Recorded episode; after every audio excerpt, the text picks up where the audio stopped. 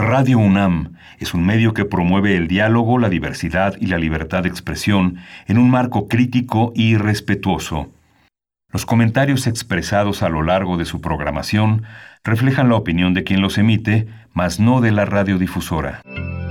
Radio UNAM presenta Primer Movimiento. El mundo desde la universidad. Hola, buenos días. Hoy es 19 de noviembre, Día Internacional de la Filosofía, y aquí en la Ciudad de México son las 7 de la mañana con 5 minutos. Le damos la bienvenida a la Radio Universitaria de Chihuahua, que ya, ya estamos enlazados en Ciudad Gautemoc, Ciudad Juárez y si la ciudad de Chihuahua en los controles técnicos. Hoy en la cabina está está este eh, el ay se me fue este está Uriel Ramírez hola buenos días. y, y estamos eh, en, en, esta mañana. Les invitamos a nuestras redes sociales. Andrés Ramírez está en los controles técnicos. Les invitamos a nuestras redes sociales. Primer movimiento en Facebook P movimiento en Twitter.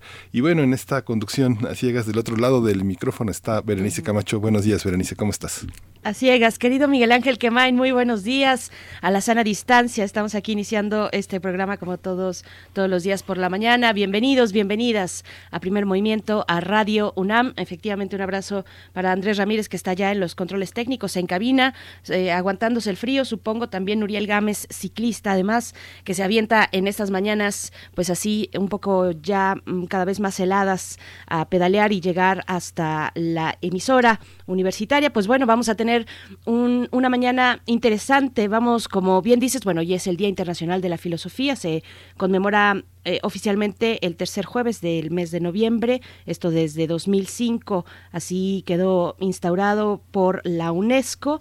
Así es que bueno, vamos a tener una conversación al respecto, por supuesto, en este espacio, el Día Mundial de la Filosofía, pero vamos a darle eh, un tono mm, específico, la filosofía y el feminismo, o los feminismos, mejor dicho. Vamos a conversar con la doctora Griselda Gutiérrez Castañeda, y es doctora en filosofía por la UNAM y profesora de la Facultad de Filosofía y Letras también de esta universidad es investigadora nacional SNI, nivel 3. También en esa misma conversación nos acompañará Gema Argüello Manresa. Ella es profesora y secretaria académica del Colegio de Filosofía, también de la UNAM, doctora en Filosofía por la Universidad Autónoma de Barcelona.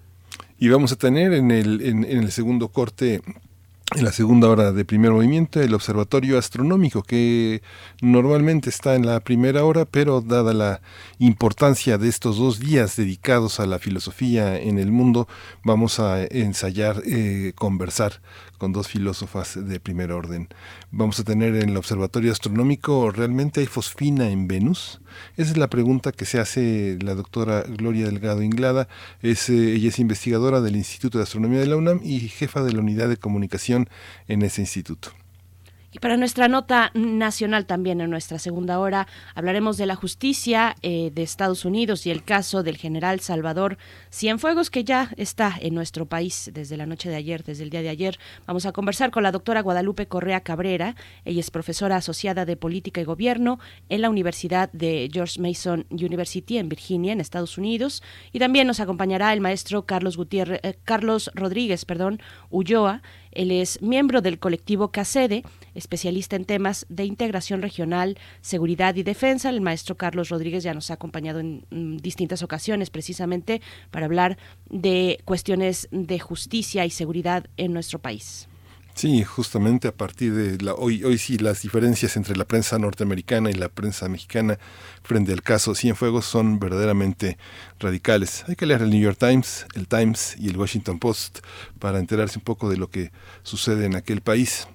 El tema de la poesía necesaria la, mesa de poesía, la, poesía necesaria hoy estará a mi cargo y tendremos a Alberto Betancourt hablando de la sede que será a la Arabia Saudí, que será el anfitrión de la cumbre del G20, un encuentro muy importante en el que Alberto Betancourt ha sido uno de los observadores mexicanos que está interesado en ver las consecuencias de este eh, importante encuentro que esta vez será en una buena parte de distancia. Por supuesto, él mismo dirige, mm, coordina el observatorio del G20 en la Facultad de Filosofía y Letras, donde también es profesor, así es que bueno, no se pierdan la mesa de los mundos posibles hoy jueves. Después tendremos hacia el cierre nuestra sección de derechos humanos que vamos alternando con distintos colaboradores, colaboradoras y particularmente con Alicia Vargas Ayala, que damos un espacio amplio en la medida de las posibilidades de la radio para hablar de los derechos de las niñas, los niños y los, y los adolescentes en México. Y vamos a hablar precisamente de los pasos que nuestro país ha dado para garantizar los derechos de estos grupos poblacionales. Sí, justamente. Pues vamos a ir a nuestra información, como todos los días, nuestra información de cómo amanecimos en COVID, sobre COVID-19 en la parte nacional, en la UNAM y en la, y en la cuestión internacional. COVID-19. Ante la pandemia, sigamos informados. Radio UNAM. En su reporte cotidiano, la Secretaría de Salud informó que el número de decesos por la enfermedad de la COVID-19 aumentó a 99.528. De acuerdo con el informe técnico que se ofrece todos los días, el día de ayer por la tarde, las autoridades sanitarias dijeron que los casos confirmados acumulados se incrementaron a 1.015.071. Sí, la Organización Mundial de la Salud declaró ayer que el undécimo brote de ébola en la República Democrática del Congo ha terminado tras casi seis meses de labor conjunta con las autoridades en ese país. Tedros Adhanom, director de la OMS, destacó que la respuesta se basó en gran parte en la vacuna de más de 40.000 personas y dijo que esta podría ser una lección para las estrategias de combate a COVID-19. El brote de ébola comenzó en junio en el noreste del país africano. 130 personas resultaron contagiadas, de las cuales murieron lamentablemente 55. Sí, en la información relacionada con la UNAM, al encabezar la ceremonia virtual por el 90 aniversario del Instituto de Investigaciones Sociales de nuestra Casa de Estudios, el rector Enrique Grague dijo que en estos momentos, en los que el mundo parece haberse detenido, la entidad universitaria está más vigente y necesaria que nunca para superar momentos convulsos e inéditos y encontrar soluciones a las diversas necesidades generadas por el confinamiento y el distanciamiento social. Así es, el rector añadió que la pandemia ha sacudido al mundo y transformado la manera en la cual nos relacionamos y socializamos. En ese contexto, celebrar al Instituto de Investigaciones Sociales de la UNAM implica reconocer una historia de logros, éxitos y fortalecer el futuro luminoso de su quehacer académico.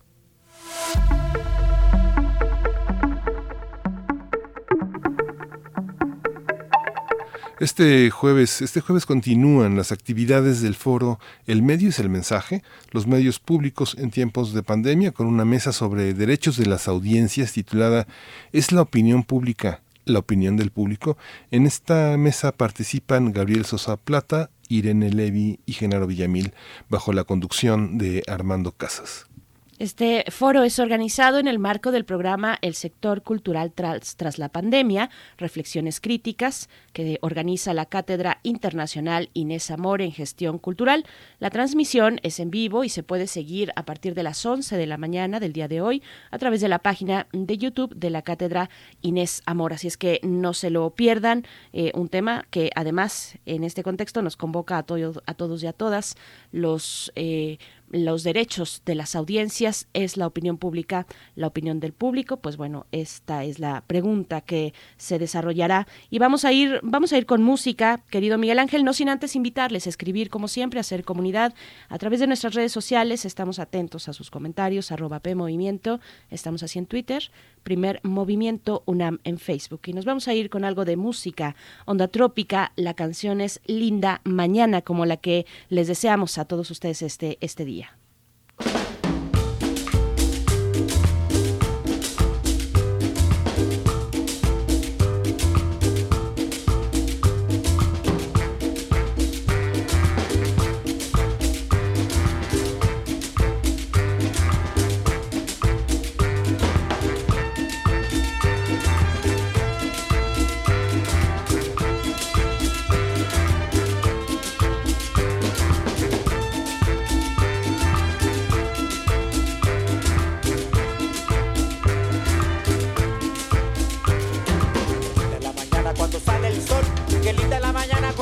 La vida se noblece con su resplandor, la vida se noblece con su resplandor, de los ritmos de color.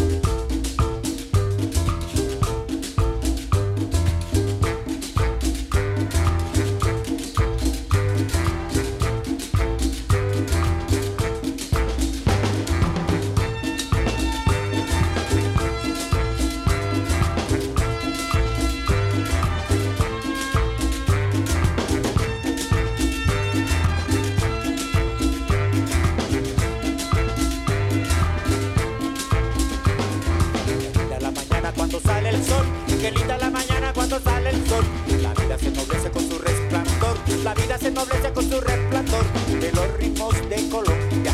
La cumbia es la madrona, por eso quiero que sepan que el ritmo de cumbia es hermano de ya famoso, ritmo de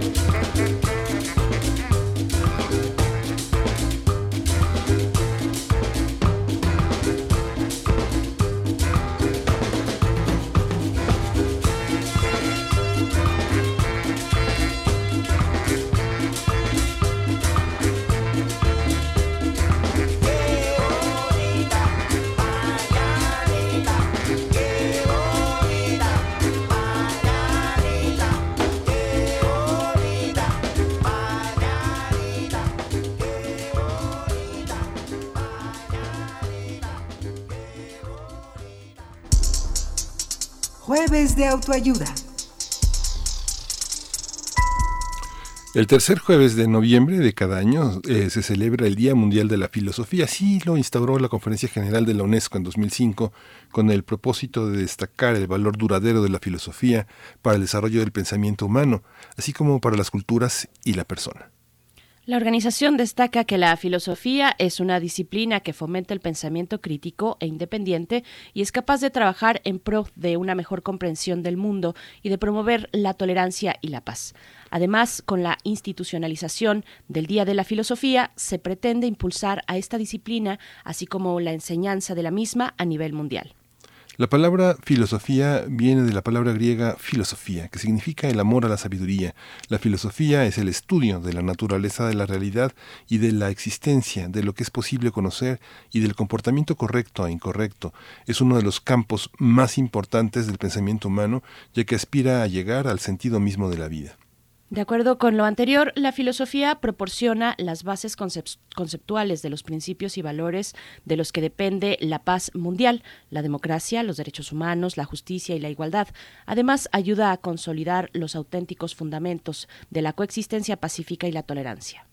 En el marco del Día Mundial de la Filosofía, la UNAM organizó una serie de eventos académicos que serán transmitidos este jueves a partir de las 10 de la mañana, en cuanto acabe el primer movimiento, a través de las páginas de Facebook y YouTube de la Coordinación de Humanidades.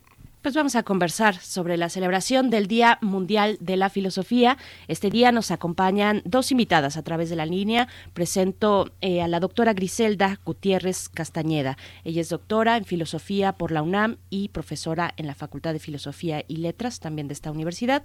Investigadora nacional SNI nivel 3, especialista en Filosofía Política Clásica, Contemporánea y con perspectiva de género. Sus líneas de investigación son las problemáticas sistémicas de desigualdad igualdad, exclusión y violencia, analizadas desde un enfoque, enfoque de género y las transformaciones de la cultura política. Autora es autora de libros y artículos especializados en dichos campos y es un gusto poder conversar esta mañana. Doctora Griselda Gutiérrez Castañeda, gracias por estar aquí con nosotros. Buenos días, pues con mucho gusto y gracias por la invitación. Doctora Griselda Gutiérrez, hoy estamos eh, por el momento con solamente con la doctora Griselda Gutiérrez Castañeda. Doctora, qué gusto recibirla. Hay una serie de actividades desde pensar la imagen de la filosofía hasta pensar la filosofía y el feminismo, la filosofía y la maternidad, la paternidad, la filosofía ante la barbarie y la filosofía como un diálogo que cura. ¿Por dónde empezar hoy en este tiempo de confinamiento a pensar en, en, términos eh, filosóficos en la situación que nos, que nos, que nos rodea? Eh, mire, Miguel Ángel, eh, de verdad que esta experiencia que pues nos alcanza a todos los seres humanos, eh, nos plantea retos mayúsculos, no solamente en términos de estrategias de sobrevivencia, sino en términos reflexivos para valorar lo que han sido nuestras formas de organización, eh, de producción de recursos y de conocimiento cuya distribución suele ser tan inequitativa y pone por delante el enfrentar una circunstancia de la gravedad que hoy día encaramos, pues en condiciones de precariedad para eh, el mayor eh, número de la población. En ese sentido, creo que es uno de los primeros eh, retos mayúsculos, no solamente para encararlo en el sentido práctico, existencial y de manera ineludible eh, el día a día, sino para reflexionar sobre lo que hacemos con nuestro mundo y con nuestra forma de organización social. Doctora, también le pregunto un poquito para ir poniendo algunos parámetros básicos, un poco distinguir. Eh, la pregunta es eh, qué define a la filosofía de otro tipo de otro tipo de pensamiento crítico. Todos tenemos y todas tenemos posturas y reflexiones frente a los temas fundamentales de la vida. Mm, las y los niños, por ejemplo, que tienen un pensamiento que parecería muy original, ¿no? Eh, y, y, que se aboca a temas fundamentales también como la vida y la muerte, la felicidad, la justicia. Pero ¿qué define a la filosofía frente a otro tipo de reflexiones que podemos tener cualquier persona? Eh, sí, Berenice. En, en principio, efectivamente, hay cualquier cantidad de saberes y perspectivas desde donde nosotros podemos intentar eh, inteligir y dar cuenta de nuestra realidad, lo que en ese sentido eh, le da su peculiaridad, su especificidad y podríamos decir su potencial a la filosofía es mirar ese mundo desde una perspectiva eh, reflexiva, podríamos decir, de segundo orden, en cuanto a que no se concreta simplemente a constatar lo dado, sino de alguna manera a, en esta perspectiva autorreflexiva el eh, visualizar nuestro lugar y nuestro papel justamente como seres humanos en ese entorno. Eh, y lo que son pues las preguntas radicales que de alguna manera usted misma enumeraba hace un momento y que salen a relucir justamente en la existencia misma, pero sobre todo en situaciones eh, retadoras, críticas, como la que hace un momento eh, se mencionaba. Y permite en un determinado momento pues llevar a cabo justamente esa posibilidad de no concretarnos simplemente a constatar lo dado, a adaptarnos, sino desbrozarlo, poner bajo la lupa los eh, pilares, los supuestos sobre los cuales descansa o esa forma de organización o esos papeles que nosotros cumplimos dentro de esa forma de organización pero también en términos argumentales el tipo de supuestos en que descansan eh, los discursos y las formas de explicación o de justificación de ese tipo de realidad, el poder diagnosticar justamente ese tipo de supuestos y poder evaluar su eh, corrección, su justeza, su validez y valorar desde allí las implicaciones que esto trae para la vida humana y la vida natural y el tener la capacidad crítica justamente de desarticular justamente todo ese tipo de andamiaje y poder concebir eh, alternativas más congruentes, más justas. Sería, entre otros, las betas, podríamos decir, que el pensamiento filosófico nos puede aportar. Asombra cómo, como una entidad como la UNESCO, como las Naciones Unidas, eh, eh, decidieron celebrar hasta este año eh, el Día Internacional de la Filosofía en, 2005, cuando ya habíamos visto el fin del siglo XX, lo que nos tocó a México era la supresión de la filosofía, de la enseñanza de la filosofía en los libros de texto. Yo recuerdo al profesor Gabriel Vargas Lozano pelear asiduamente durísimo para ganar esta batalla frente a una Secretaría de Educación Pública que había decidido suprimir de los programas. Pero no solo fue en México, fue en Perú, fue en Venezuela, fue en Bolivia, fue en, fue en muchos países. Esta decisión de que la enseñanza de la filosofía sea fundamental es una necesidad que tiene que plantearse de manera intergubernamental cómo la enseñanza de la filosofía tiene que empezar en la escuela, no, no puede empezar en la vida cotidiana propia o es una propiedad de la, de la educación de las culturas.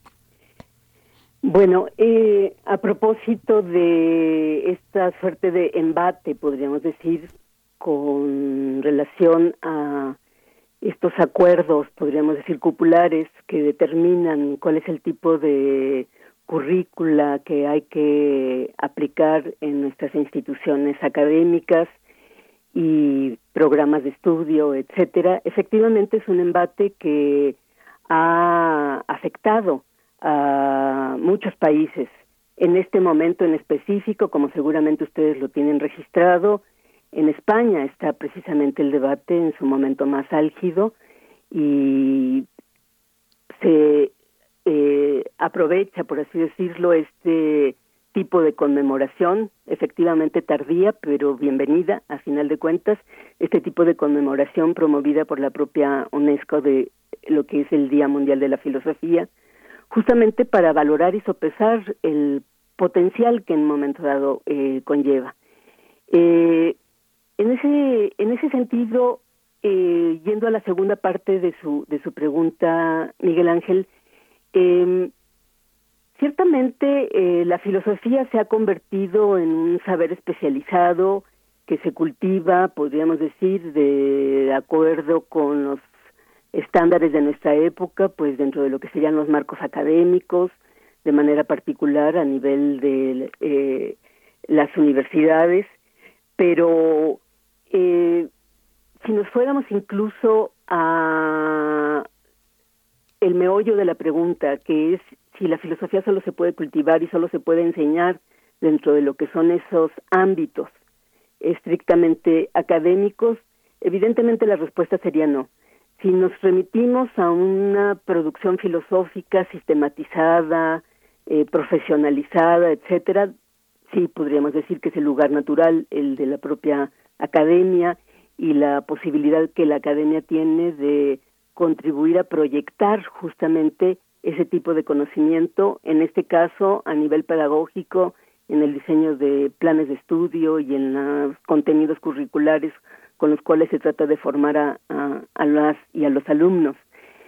Pero aquí incluso yo me, me remontaría a eh, un filósofo muy preciado dentro de la tradición como puede ser Kant, en que justamente hace una reflexión a ese propósito y una de las cuestiones de las que se lamenta es que los estados nunca inviertan los recursos suficientes, en este caso con la coyuntura que nosotros enfrentamos hoy día, que tampoco tenga la sensibilidad respecto al valor que puede tener la formación en el ámbito humanístico eh, de las personas. Y la reflexión de Kant justamente a lo que nos remite es cómo los estados parecen nunca eh, invertir recursos bastantes justamente en esa formación, podríamos decir, escolarizada, y sin embargo, a lo que le lleva esta consideración es a decir que en muchas ocasiones una educación, que es el tema en específico que a él le preocupa en ese contexto, eh, que podría ser una educación ciudadana, cívica, republicana, etcétera, pues el lugar por excelencia en donde uno podría alcanzar ese tipo de formación es precisamente en el ámbito social, en un ámbito social cuya dinámica de vida, cuyas prioridades, cuyos discursos de alguna manera estén comprometidos y abocados con lo que en este caso sería pues la formación a cabalidad de personas, de personas con voluntad libre, de personas capaces de autodeterminarse, de personas capaces de tener un pensamiento crítico, reflexivo, que de alguna manera les permita posicionarse frente a su realidad eh, y contribuir a configurar realidades más justas que cimenten y al mismo tiempo fomenten precisamente nuestra configuración como sujetos cabales realidades más justas y precisamente, bueno, decirles para quienes apenas están escuchando, estamos conversando con la doctora Griselda Gutiérrez Castañeda, doctora en filosofía mm, por la UNAM, profesora en la Facultad de Filosofía y Letras, también investigadora. Eh, y bueno, estamos hablando en el marco del Día Mundial de la Filosofía, que es el día de hoy, jueves 19 de noviembre, donde la universidad, la UNAM, eh, a través de la Coordinación de Humanidades y de distintas dependencias, pues organizan una serie de actividades para esta mañana, para el día de hoy y toda la tarde hasta las seis de la tarde. Y en una de esas actividades, precisamente la doctora eh, Griselda participa con la charla Filosofía y Feminismo, hablando de justicia o de realidades más justas. Doctora, ¿qué preguntas fundamentales se plantea la filosofía cuando se vuelca a la existencia de las mujeres? Antes se hablaba y todavía pero tradicionalmente se ha hablado del humano, del ser humano, del hombre, del sujeto, según se trate, ¿no? El enfoque. Pero, eh, ¿qué, ¿qué pasa cuando hablamos de feminismo y filosofía? Yo pienso un poco como ajustar esta idea, esta imagen de los de las gafas violetas, de los lentes violetas que van ajustando un poquito, como si fuésemos al oftalmólogo y ajustando con las lentes un poquito la realidad para ver con mayor claridad. ¿Cómo entender este binomio filosofía y feminismo, doctor? Eh, sí, bueno, yo lo primero que haría es eh, omitir el I eh, de filosofía y feminismo. A mí me parece que de lo que tendríamos que hablar es de filosofía feminista. Desde luego, puede haber otros tipos de filosofía y otro tipo de objeto que le inspire y le, eh, le impulse. Pero en este caso eh, omitiría el y porque de alguna manera de lo que se trata justamente es de eh, valorar el cariz, podríamos decir, de el pensamiento filosófico feminista, que a su vez inspira pues a toda una serie de expresiones, en este caso políticas, y que dan lugar a muchas de las movilizaciones que a lo largo de la historia moderna, contemporánea, nosotros podemos registrar, incluyendo lo de nuestro presente. En ese sentido, el que de alguna manera si nos situemos dentro de lo que sería ese terreno, lo que implica es justamente posicionar a la mujer como un sujeto por derecho propio como persona, porque esto que parece como tan básico, tan elemental, ha sido histórica y sistemáticamente eh, disputado, desconocido.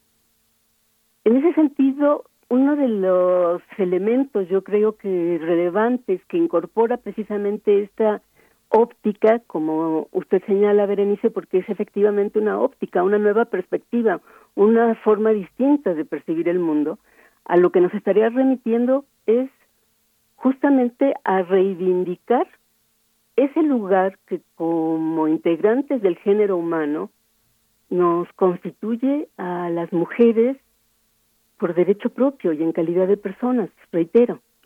En ese sentido, eh, incluso me, me, remito a lo que en este caso sería eh, la lucha, en este sentido teórico, discursivo, que las mujeres, en este caso filósofas, han de dar precisamente en ese terreno de lo que es pues la propia academia, el propio ámbito de la producción intelectual, etcétera, y que suele ser una lucha por partida doble, no solamente en términos de encarar los retos, la seriedad de lo que es una producción investigativa y teórica, sino el reivindicar el que se tiene derecho a participar en ese ámbito de la cultura y que se tienen recursos para hacerlo y que es legítima justamente ese tipo de participación. Me viene a la mente justamente una reflexión que hace Simone de Beauvoir en, el, en su famoso libro El segundo sexo, en donde una de las primeras cosas sobre las que llama la atención es ese hecho recurrente que pareciera que está fuera de discusión y dice a la letra, a un hombre no se le hubiese ocurrido escribir un libro acerca de la situación singular que ocupan los machos en la humanidad. Un hombre no empieza nunca por plantearse a sí mismo como un individuo de cierto sexo. Va de suyo que es hombre. Y en ese sentido, bueno, pues una de las primeras reivindicaciones es precisamente el que las mujeres somos seres humanos y que las facultades que supuestamente caracterizan a los seres humanos también nosotros somos portadoras de ellas y que tenemos muchas cosas que plantear para la reflexión de una sociedad incluyente.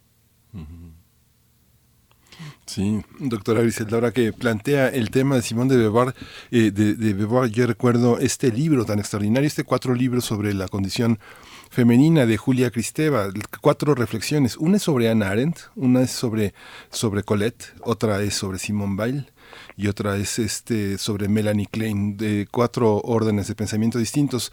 No tiene uno sobre Simón de Beauvoir y prácticamente muchas de las ciencias que salieron del siglo XIX salieron huyendo de la filosofía y la filosofía en el siglo XX salió al encuentro de lo que esas ciencias de las que salieron huyendo de la filosofía encuentran en el tema de lo encuentran en el tema de lo femenino. ¿A quién releer? ¿A quién revisar?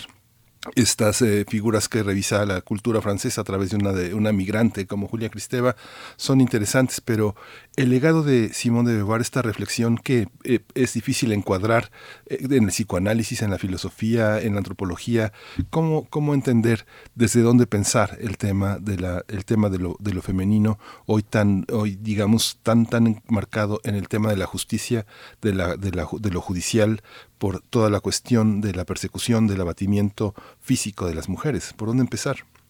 Eh, sí, Miguel Ángel. Bueno, yo por lo pronto eh, disentiría del término que usted utiliza de que esas otras disciplinas salieron huyendo de la filosofía. eh, a mí me parece que el propio proceso de desarrollo especializado de los distintos campos disciplinares hacen la posibilidad, eh, llevan consigo la posibilidad precisamente de ir cimentando eh, plataformas teóricas propias, eh, plataformas sistematizadas desde donde se estructura, podríamos decir, todo un cuerpo teórico, todo un cuerpo analítico, todo un equipo, podríamos decir, de recursos conceptuales, interpretativos, etcétera, y que ciertamente en su origen habrían estado eh, formando parte, podríamos decir, de la reflexión filosófica que en algún sentido era omniabarcante. Eh, lo que eh, nosotros vemos más que huidas, lo que podríamos decir es son procesos este, naturales de, desarrollo y de productividad del conocimiento especializado. Y lo que me parece que es muy significativo es que cuando la filosofía, como en este caso, en calidad de filosofía feminista, lleva a cabo sus tareas de reflexión, de análisis, de crítica, lo que de alguna manera patentiza es que es menester justamente abrir el diálogo con lo que son los distintos campos disciplinares, los distintos campos del saber. es inconcebible hoy por hoy dar cuenta de cierto tipo de problemáticas ateniéndonos a lo que es su complejidad sin abrir justamente esa posibilidad de retroalimentación, de enriquecimiento que en este caso plantea el diálogo con estas otras disciplinas. Cualquiera de estas obras a las que usted hace referencia, incluyendo además en este caso, por ejemplo, la propia eh, Simón de Beauvoir, ciertamente podemos situar dentro del propio campo filosófico lo que en este caso sería el tipo de andamiaje teórico, interpretativo en el que ella se mueve, que podría ser no solamente en un sentido de lo que es la tradición fenomenológica, sino la articulación de esa tradición fenomenológica con el existencialismo. Pero lo que resulta muy interesante es que esta reflexión en específico que ella plasma en este libro del segundo sexo, de lo que nos está dando cuenta es de cómo echa mano no solamente de lo que es la tradición filosófica, sino de lo que es disciplinas como el propio psicoanálisis, eh, para de alguna forma dar cuenta precisamente de lo que en este caso es la constitución de la subjetividad.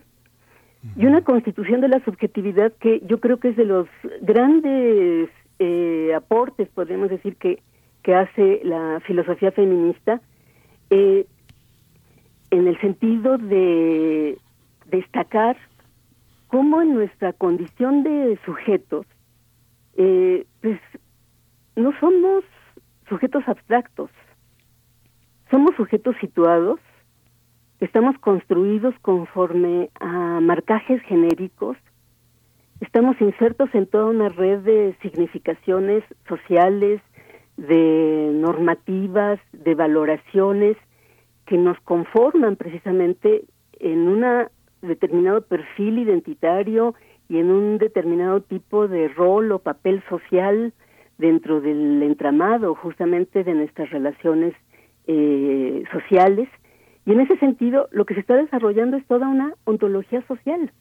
O sea, hay una dimensión, podríamos decir, propiamente y de manera, podríamos decir, de filosofía dura en la reflexión de lo que en este caso sería esa condición ontológica de los sujetos humanos, pero más allá de esencializaciones, de naturalizaciones, justamente mostrando su historicidad, pero también su contextualidad y cómo esta de alguna forma está acompañada precisamente de lo que en este caso pueden ser esos marcajes culturales, en este caso de carácter genérico, que pautan no solamente el perfil de la identidad de los sujetos que pautan pues acorde con ese tipo de patrones socioculturales, mandatos que prefiguran nuestra sensibilidad, nuestra emocionalidad, nuestra forma de percibir el mundo y de situarnos en el mundo y de funcionar e interrelacionarnos en el mundo. Doctora Griselda Gutiérrez, estamos ya acercándonos al cierre. Desafortunadamente no, no pudimos contactar con la doctora Gemma Argüello, pero ha sido de verdad muy enriquecedor esta charla que podemos observar, eh, darle continuidad en esta mañana a las 12 del día. Se me perdió por aquí eh, la referencia, pero a, las, 12 del día me parece. Sí, 12.30 que podremos a través de, bueno, va a estar también un estreno a las 20, 30 horas por TV UNAM, pero bueno, la transmisión va a ser en Facebook y YouTube de Humanidades UNAM, de la Coordinación de Humanidades. Pero le pregunto entonces, para cerrar, y lo que toca mm, directamente a nuestra universidad, mm, seguramente todos o muchas personas conocemos, yo en mi particular experiencia conozco a muchas mujeres eh, haciendo posgrado, que han tenido experiencias adversas cuando quieren plantear su marco teórico enunciando filosofía, la filosofía feminista. Se encuentran con comentarios como es que eso no existe, eso estás mal, replantéalo, la filosofía feminista no existe. ¿Cómo va avanzando nuestra universidad en el sentido de aperturar este tipo específico de saberes y de reflexiones, doctor? Bueno, efectivamente, eh, la universidad no está al margen de lo que podrían ser nuestras eh, patrones culturales, que efectivamente tienen este sesgo, podríamos decir, eh, masculinista, y que en ese sentido califican o descalifican cuáles serían los saberes legítimos. O eh, filtran y seleccionan eh, quiénes son las personas calificadas para incorporarse a la propia institución o para desarrollar estudios o desarrollar una carrera o como usted lo menciona Berenice desarrollar un proyecto con una temática o una problemática específica como en este caso podría ser en el campo de la reflexión feminista. Eh, sí es una una vieja historia que que se ha arrastrado de siempre y que incluso le planteó retos mayúsculos a personas muy relevantes dentro de lo que es justamente el pensamiento filosófico feminista, incluso mexicano y unamita, como podría ser el caso de la propia Rosario Castellanos, que se topó pues con toda una serie de, de resistencias, de prejuicios, etcétera, en el momento en que hizo su tesis de maestría y pretendió defenderla en los años 50, que era sobre cultura femenina. Y nada más como anécdota, es una tesis que se defiende en el 1950, a unos meses de que Simón de Beauvoir estaba publicando precisamente El segundo sexo. Y es un texto que, por cierto, Rosario Castellanos no conoció en ese momento, y hay una confluencia notable de puntos de vista de ambas autoras. Pero es la misma situación que enfrentó a una Graciela Hierro, que también fue motivo de sorna, de prejuicio, de pugna, incluso pues por sus propios eh, jurados en el momento de la defensa de su tesis. Y sí, hay muchas experiencias como las que narra Berenice, pero a mí me parece que aunque efectivamente son muy fuertes las resistencias que suele haber en estructuras tan eh, pues arraigadas como las de nuestras propias instituciones y en este caso de nuestra propia institución universitaria, me parece que hay avances sustanciales, avances sustanciales que no se han dado de manera gratuita ni generosa, sino que han sido resultante de un esfuerzo denodado por décadas de muchas académicas, en algunas ocasiones acompañadas o apoyadas por algunos académicos, pero particularmente por académicas que estamos comprometidas y somos conscientes del la relevancia y el valor que tiene este tipo de reflexión y la capacidad, podríamos decir, aportativa que tiene justamente para abrir nuevas problemáticas dentro de la reflexión, no solo filosófica, sino también de las otras disciplinas, como mencionábamos hace un momento. Y esos avances se dejan sentir, entre otras cosas, en que se está discutiendo y prácticamente por concluir la aprobación de una nueva especialización en, en el campo de los posgrados, precisamente en estudios de género en la UNAM. La UNAM llega un poco tarde respecto a otras instituciones, pero al parecer esto se concretará muy pronto. Y a ello hay que sumar pues toda una serie de entidades que vienen trabajando con programas de investigación muy sólidos que tienen décadas eh, de existir y con una gran productividad, o en la más reciente transformación de lo que fue el programa de estudios de género, el PUEG, y que hoy día es un centro de investigación precisamente de estudios de, de género, y la colaboración de todos estos grupos de académicas, no solamente para abrirles camino a muchas estudiantes que están empeñadas precisamente también en seguir por esta línea de producción de conocimiento, sino el contribuir incluso con las autoridades centrales de la propia universidad eh, para generar transformaciones dentro de los marcos eh, legales, normativos que regulan a nuestra institución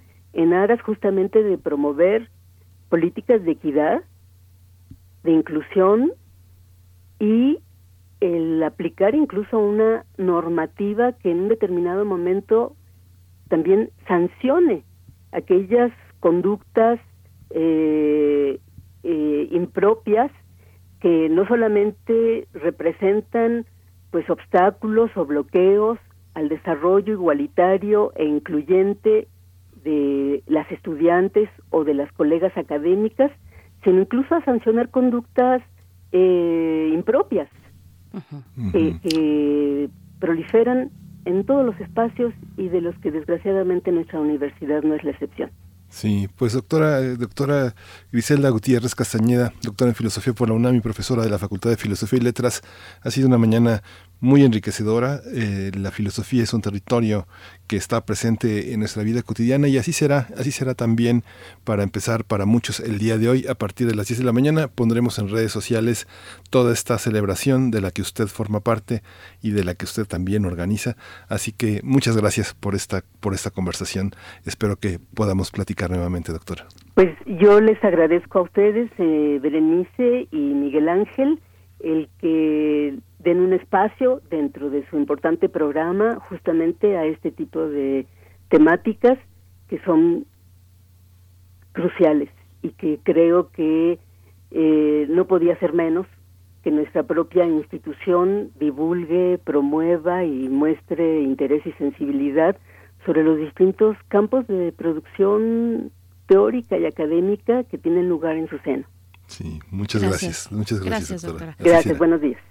Buenos días. A las 12.30 la podemos, eh, podemos seguir esta charla, filosofía y feminismo. La doctora dice filosofía feminista, pero aquí están las actividades para esta mañana a partir de las 10 de la mañana que organiza la Coordinación de Humanidades. Vámonos para hablar de nuestro Observatorio Astronómico de las Estrellas y del Cielo. Primer movimiento. Hacemos comunidad. Del brazo de Orión al universo. Observatorio Astronómico. Pues ya está con nosotros, con nosotras en la línea, la doctora Gloria Delgado Inglada. Ella nos acompaña cada 15 días en jueves eh, en este observatorio astronómico. ¿Realmente hay fosfina en Venus? Es la pregunta que nos lanza esta mañana. La doctora Gloria Delgado es investigadora del Instituto de Astronomía de la UNAM y jefa de la unidad de comunicación también de ese instituto. Doctora Gloria, muy buenos días. ¿Cómo estás esta mañana? Muy buenos días, Berenice y Miguel Ángel. Muy bien, muchas gracias. Buenos días. Gracias, te escuchamos. Bueno, pues voy a empezar con una anécdota y es que el otro día una tía mía comentaba que no sabía bien qué pensar del uso de mascarillas o de cubrebocas porque al principio de la pandemia los científicos decían que no era necesario utilizarlas y ahora dicen que tenemos que usarlas todo el tiempo. Entonces ella se quejaba de que los científicos no se ponen de acuerdo y que cambian de opinión en, muy poco tiempo, ¿no? Entonces, esto que a mi tía le sorprende, le indigna y le enfada, de hecho, pues para mí, para los que nos dedicamos a la ciencia o para aquellos que saben un poco de su funcionamiento, pues en realidad es lo habitual, es la manera en que avanza la ciencia y nos indica también que falta mucho trabajo por hacer aún, ¿no? Por eso yo insisto mucho en presentar aquí, ya que me dan la oportunidad, eh, las historias científicas completas, ¿no? Al menos ir completándolas o complementándolas a medida que vamos teniendo nuevas piezas de, de conocimiento. Cuando se propone una hipótesis y cuando esta se confirma o se refuta, o si no se puede confirmar ni refutar, pues también hay que decirlo porque si no solo estaríamos haciendo una parte de lo que es importante, que es compartir conocimiento y cultura, ¿no? Al final con las personas, pero no estaríamos cumpliendo con esa otra parte crucial que es mostrar cómo funciona la ciencia y por qué, que es muy importante para el día a día de, los ciudadanos, ¿no? Bueno, dicho esto, eh, vamos a hablar de Venus y de la fosfina, que supuestamente se encontró en sus nubes de acuerdo a un artículo científico que se publicó en, a mediados de septiembre y, que ustedes eh, pues comentaron, ¿no? puntualmente como siempre. Este estudio presentó la detección de esta molécula en observaciones que se realizaron en 2017 y 2019 con dos telescopios diferentes, esto es importante, uno en Hawái y luego el conjunto de antenas que está en Chile, Y la cantidad de fosfina que se encontró es muy superior a la que se puede producir de forma no biológica. Y de ahí la emoción de los responsables del trabajo, de los medios de comunicación y pues de todos nosotros por la posibilidad de que fueran microorganismos los que estuvieran produciendo esta molécula en las nubes de Venus. Voy a hacer un paréntesis para explicar uno de los motivos que llevó a algunos astrónomos y astrónomas a dudar de esta identificación. Los elementos químicos o las moléculas, cuando están presentes en una estrella o en una nebulosa, dejan una marca inequívoca en la luz. La luz que captan los telescopios y que nos permite después identificar qué elementos o compuestos están presentes en esa estrella o en esa nebulosa. En general, cada molécula o cada elemento no deja una sola marca en la luz, sino varias. Entonces, cuando se quiere saber eh, la composición con más seguridad, lo que se busca es identificar varias de estas marcas de los diferentes compuestos. En el estudio este de septiembre se presentó la detección solo de una de estas marcas, en concreto una línea de absorción en 1.123 milímetros. Como dijo Carl Sagan, las afirmaciones extraordinarias requieren de evidencias extraordinarias. Y según la propia líder del trabajo, aún no tenían esas pruebas extraordinarias de la presencia de fosfina en las nubes de, de Aunque estaban muy emocionados, no, no podían afirmar. Entonces, el paso lógico para confirmar o refutar este resultado es buscar otras marcas en otras regiones del espectro electromagnético y, claro, también enviar algunas ondas, si es posible, a Venus, ¿no? Se buscó en el infrarrojo con el telescopio de tres metros que está en Hawái, pero no se encontró ninguna señal clara de fosfina o fosfano. Es decir, o no hay o hay muy poco. Este estudio eh, eh, está liderado por un astrónoma que está en el Observatorio de París y ahora mismo está en la fase de revisión. Todavía no ha sido aceptado por una revista científica, pero sí, se ha hecho público pues para que la gente vaya sabiendo que esto está en, camino, ¿no? Y por otro lado, se ha hecho un reanálisis de los datos de ALMA con un nuevo algoritmo que analiza los datos. Y según este nuevo análisis, ya no es tan clara la presencia de fosfina. Este punto, de hecho, está en discusión entre los responsables del primer análisis de los datos de alma y los actuales. Entonces están como en esa discusión eh, viendo si se ponen de acuerdo o no y si se espera que eventualmente el estudio sea publicado en, en muy poco tiempo. De hecho. Podemos imaginar todo este lío que cuento como un jardín de sostén o un arenero en el que tenemos que detectar unas marcas muy específicas, pero realmente hay muchos surcos y hay marcas y es difícil saber si las que buscamos están o no. Para poder verlo más claro, agarramos un rastrillo y empezamos a tratar de aplanar pero en este intento pues quitamos unos surcos, los difuminamos y afectamos al resto. Entonces, cuando queremos ver la marca que estábamos buscando, ya no tenemos tan claro si esa marca era original o la hemos generado nosotros en ese intento de limpiar ¿no? la arena. Entonces, un poco esto es lo que ha pasado con los datos de ALMA. el primer grupo lo analizó de una determinada manera y lo encontró, y ahora con un análisis más fino y novedoso, parece que ya no está. Me parece que, no sé si aquí vamos a hacer una pausa o todavía sigue un poco más con la historia. No, continúa, Gloria, continúa, ahí, ahí tenemos dos minutos. Bueno, entonces, por si esto no fuera suficiente, hay un astrónomo de la NASA que dice que en el mismo lugar donde está esta marca de la fosfina, también hay una marca de otro compuesto, el dióxido de azufre, que por cierto es un componente súper tóxico, que abunda en las nubes de Venus. Es decir, lo que este astrónomo está proponiendo es que lo que se observa podría ser debido mm, a la fosfina y al dióxido de azufre, a los dos, que mm. generan pues, una marca mucho más fuerte de lo que es en realidad si fuera solo la fosfina, ¿no? Entonces, los nuevos análisis lo que sugieren es que en realidad hay siete veces menos fosfina de lo que se reportó en septiembre. Y este nivel más bajo de fosfina y que podría ser producido por procesos naturales del planeta como erupciones volcánicas. Entonces, no hay necesidad de hablar de microorganismos en las nubes. Eh, entonces, eh, esta es como la novedad y entonces vamos a tener que seguir atentos a cómo avanza la cuestión, que no es nada sencillo, pero antes de, o sea, para terminar les quiero contar un, par de ideas que, que me espero. No, no, no, adelante Gloria. ¿Sigo? Pero, ah, bueno, yo, yo estoy aquí, como, sé que este, los tiempos en radio son complicados, pero bueno, entonces, solo quiero destacar que los datos son muy complicados de obtener y de analizar y siempre se pueden cometer errores. De hecho, es algo que sucede muy a menudo. Según he leído eh, de un eh, científico, casi la mitad de los datos publicados en, en revistas como Nature y como Science tienen resultados que después de un tiempo resultan no ser correctos, ¿no? Entonces, no, no, no es algo tan, tan extraño. Y como nota curiosa, pues les cuento que en realidad algo muy parecido pasó con Marte. Eh, no sé si algunos recordarán, en 1996 la NASA anunció que un meteorito de origen marciano contenía evidencias de vida microscópica que había eh, en Marte hace cuatro mil millones de años.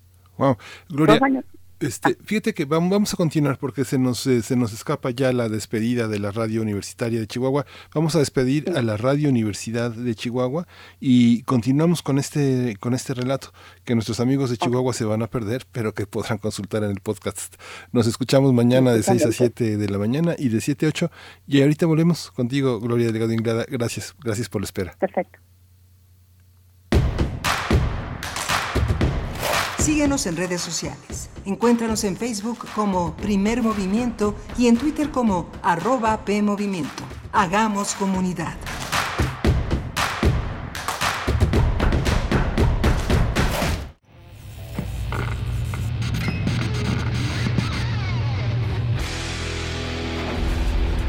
¿Recuerdas esta música?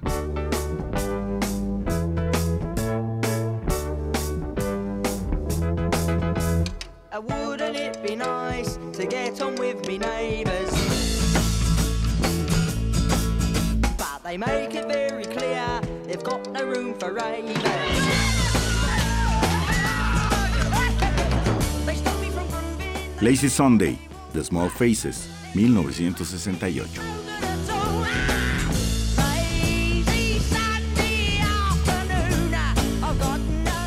La imaginación al poder cuando el rock dominaba el mundo. Todos los viernes a las 18.45 horas por esta estación. 96.1 de FM. Radio UNAM, Experiencia Sonora. ¿Y cómo está tu hija?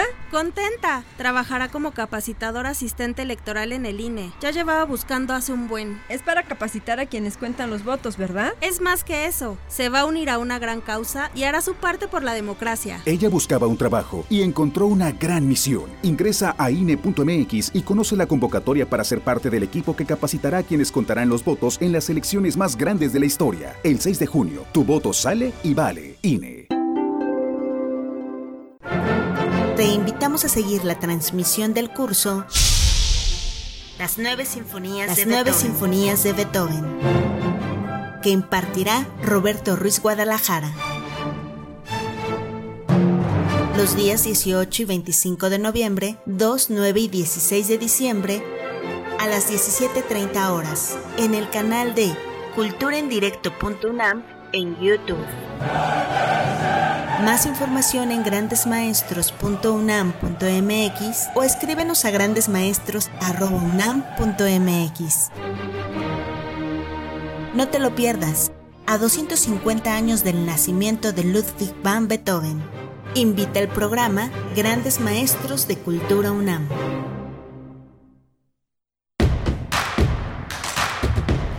Queremos escucharte. Llámanos al 55 36 43 39 y al 55 36 89 89. Primer movimiento. Hacemos comunidad. Muy buenos días, bienvenidos, bienvenidas a nuestra segunda hora aquí en Radio UNAM en primer movimiento. Estamos transmitiendo en vivo por el 96.1 de FM en www.radio.unam.mx, también en el 860 de AM, bajo la dirección en la producción ejecutiva de Uriel Gámez, allá en cabina, Andrés Ramírez en los controles técnicos, todo el equipo en sus puestos y también así Miguel Ángel Quemain del otro lado en el micrófono a sana distancia. ¿Cómo estás, Miguel Hola, Berenice, buenos días, buenos días a todos nuestros radioescuchas. Eh, pues ha sido, vamos a continuar eh, con, nuestro observatorio astronómico. Solo decirles que consulten en el podcast eh, que estará listo más tarde y, ya permanente aquí en nuestra, nuestra sección de podcast, la conversación que sostuvimos con Griselda Gutiérrez Castañeda. La doctora Gutiérrez Castañeda es doctora en filosofía por la UNAM y estará dentro de unas horas, dentro de a las 12.30 horas hablando de filosofía y fem feminismo como parte de las conmemoraciones que hace el Día Mundial de la Filosofía, la celebración de la filosofía este 19 de noviembre, 19 y 20 en el resto del de mundo por parte de la UNESCO, pensar la imagen desde la filosofía hasta la filosofía como un diálogo que cura. Va a haber un programa especial en TV UNAM, todo eso está ya en nuestras redes sociales, siga esa transmisión por el canal de Facebook, por el canal de YouTube de Humanidades UNAM será un encuentro un encuentro fascinante con las ideas que sostienen nuestra vida. Y bueno, vamos a continuar con nuestro observatorio, Berenice. Por supuesto. Antes solamente dar la bienvenida también a la radio Nicolaita. Nos enlazamos a Morelia a través de este esfuerzo entre radios universitarias. En el 104.3 estamos llegando por allá, así es que un abrazo, bienvenidos, bienvenidas. Y vamos a dar continuidad a lo que se quedó en pausa al final de la hora pasada, nuestro observatorio astronómico con la doctora Gloria Delgado Inglada, para hablar, para hacer ajustes también sobre esta noticia que, que dio vuelta mm, a la información, que fue esta posibilidad de encontrar fosfina en Venus. Doctora Gloria Delgado, eh, eh, bueno, ella es investigadora del Instituto de Astronomía de la UNAM y nos comparte cada 15 días pues estas, estas reflexiones, estos avances y, hallazgos y también los ajustes. Doctora, eh, gracias y bienvenida una, una vez más. muchas gracias a ustedes. Sí, pues nada más para resumir un poco lo que estaba contando, es que este hallazgo de, del mes de septiembre con nuevos datos, con nuevos análisis, parece que al final está perdiendo fuerza, ¿no? Y, les hablaba de un caso parecido que ocurrió con Marte, donde se pensaba que se habían encontrado bacterias eh, por un meteorito que se encontró aquí, y finalmente resultó que estaba contaminado por el hielo del Antártico, que es donde se recuperó en el año 84, ¿no? Entonces esto es para decir que son cosas habituales en la ciencia y, y en realidad lo que me faltaba es terminar con dos ideas que creo que son importantes.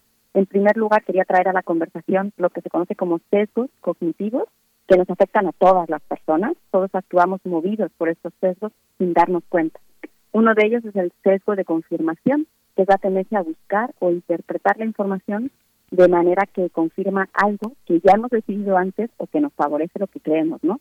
Eh, todos eh, tenemos que observarnos cuando tomamos decisiones o cuando nos formamos opiniones y en particular los científicos, claro, que tenemos que revisar si nuestras conclusiones están afectadas o no por este sesgo.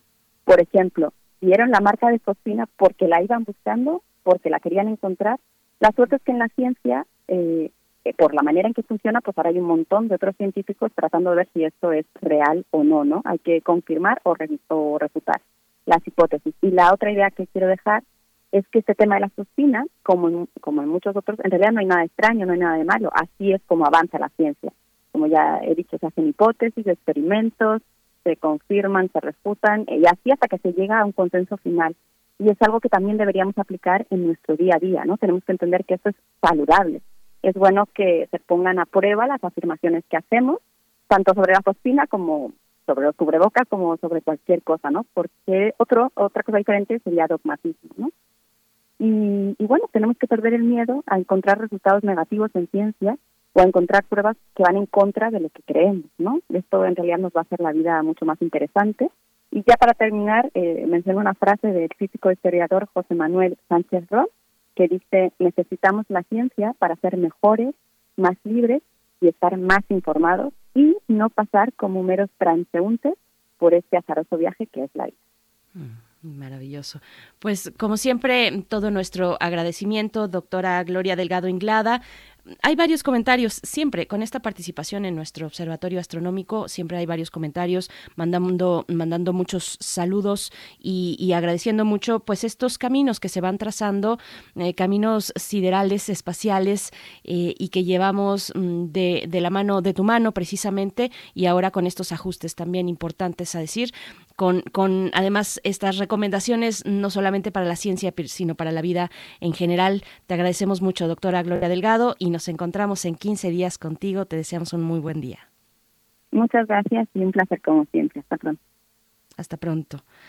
Bien, pues Miguel Ángel, aquí seguimos 8 con 9 minutos mm, de la mañana. En unos momentos más vamos a estar conversando sobre esta noticia, pues que está en todos los medios, que desde ayer está en los titulares de los diarios. Eh, para el caso mexicano, la justicia de Estados Unidos, pues eh, deciden Mm, desistir, un desistimiento en las acusaciones contra el general Salvador Cienfuegos, exsecretario de la Defensa Nacional, eh, desiste la, las instituciones, sobre todo la DEA, las instituciones que estaban eh, señalando de ciertos cargos muy eh, importantes mm, cargos de posibles delitos contra el general Salvador Cienfuegos.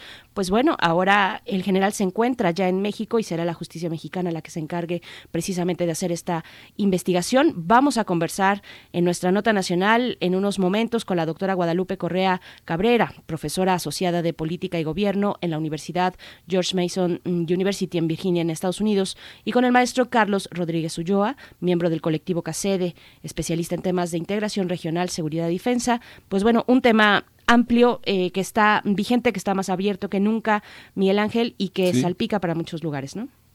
salpica para muchos lugares, sí, exactamente. Y vale la pena en este sentido del salpicadero ah, eh, retomar pues las notas, los columnistas visionarios, los articulistas, los especialistas, todos los que hablaron, todos los que hablaron del chivo expiatorio, de la inocencia, de la culpabilidad, va a ser interesante. Y lo mismo hacer el seguimiento de este pequeño caso. Es un caso en el tiempo muy, muy breve que permite hacer un análisis de la opinión eh, de, los, eh, de los especialistas, de los opinadores, de la opinión pública, de todo este mundo mediático que alrededor de la figura de un general tan importante como dialogamos aquí, aquí justamente dialogamos eh, con el doctor Lorenzo Meyer sobre, sobre el tema. el doctor Meyer lo consideraba como un, un militar más, pero parece que hay muchos más elementos que están detrás de la carrera de un hombre que que viene de abajo, que viene de, en, como, como sucede en, nuestro ejército, la gente se forma en muchos casos desde los primeros peldaños, en este caso académicos, porque llegar a esa alta superioridad como a la que ha llegado Salvador Cienfuegos, pues no es fácil, no se empieza desde abajo a abajo, sino desde un peldaño difícil, eh, que es el territorio de estudiar en el colegio militar, que es un proceso del que no todos salen indemnes. Y bueno, vamos a analizarlo con dos especialistas muy importantes, Berenice. Así es, bueno, nuestras redes sociales, como siempre, a la espera de sus comentarios sobre este tema o cualquier otro tema también. Hay algunos comentarios sobre el tema de la filosofía y el feminismo. No se pierdan a partir de las 10 de la mañana, pues estas actividades organizadas por la Coordinación de Humanidades. Y platicábamos con la doctora Griselda Gutiérrez y ella misma hacía referencia, por ejemplo, al caso de Rosario Castellanos. Y mm, no hay nombre mejor merecido, un nombre emblemático para llevar eh, a cabo los trabajos de la Cátedra de Arte y Género, precisamente la Cátedra Rosario Castellanos de Arte y Género en la UNAM, que en el marco del 25 de noviembre, que es el Día Internacional para Erradicar la Violencia contra las Mujeres y las Niñas, pues esta cátedra se ha eh, relacionado con otras instancias de la UNAM, tiene mucha actividad con otras instancias, en este caso con el Museo Universitario del Chopo, y realizan ya desde el pasado 4 de noviembre la toma feminista del Chopo. Es una toma virtual eh, la titular de la cátedra, Julián Tibilo, mm, ha comentado que, bueno, esta toma se quería hacer de manera presencial, eh, se pensaba de esa manera, pero bueno, las complicaciones eh, en términos de salud no lo permiten, pero está ya en el portal del Museo del Chopo los detalles de esta toma feminista del Chopo. Hay una son distintas actividades, no las voy a nombrar ahora, pero bueno, ustedes pueden entrar a chopo.unam.mx para observar lo que cuál es esta propuesta de la toma feminista del Chopo, así es que solamente un poco para cerrar, ahora que nos estaba dando el pie la doctora Griselda Gutiérrez hablando de Rosario Castellanos, pues hablamos también de su cátedra en arte y género y con esto nos vamos a nuestra nota nacional. Vámonos. Nota nacional. Justamente esta, esta, en Estados Unidos, Carol B. Amon, jueza de la Corte Federal de Brooklyn, desestimó ayer los cargos de narcotráfico y lavado de dinero contra el general Salvador Cienfuegos, al señalar que la decisión fue adoptada por el fiscal general William Barr, por lo que consideró que no hay motivo para dudar del acuerdo o de la voluntad de México para investigar al ex titular de la Secretaría de la Defensa Nacional durante el sexenio de Enrique Peña Nieto. El martes, el Departamento estadounidense de Justicia informó a través de un comunicado conjunto con la Fiscalía General de México que colaborará con las autoridades mexicanas, quienes iniciaron su propia pesquisa tras enterarse del arresto del exfuncionario, lo que ocurrió el mes pasado, hace un mes, el 15 de octubre, cuando llegó al Aeropuerto Internacional de Los Ángeles. En el documento del fiscal general de Estados Unidos, William Barr, y del fiscal mexicano Alejandro Hertz Manero, se destaca que la decisión refleja que ambos países son más fuertes cuando trabajan juntos y respetan la soberanía de sus naciones e instituciones. Por su parte, el secretario de Relaciones Exteriores, Marcelo Ebrard, aclaró durante la conferencia matutina en Palacio Nacional que en México no hay una orden de aprehensión contra el general Salvador Cienfuegos, por lo que llega como ciudadano en libertad.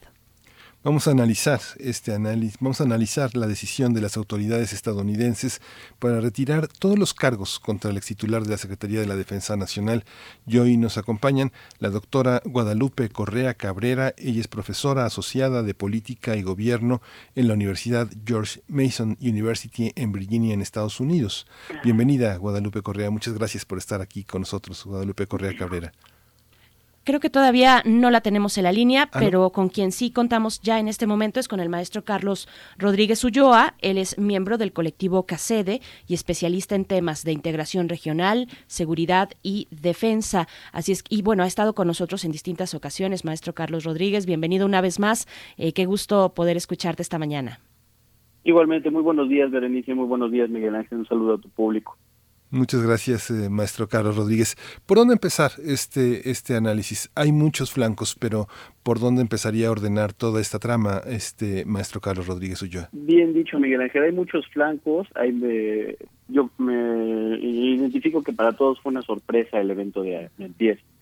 Y eh, yo lo ordenaría primero por la relación bilateral México-Estados Unidos.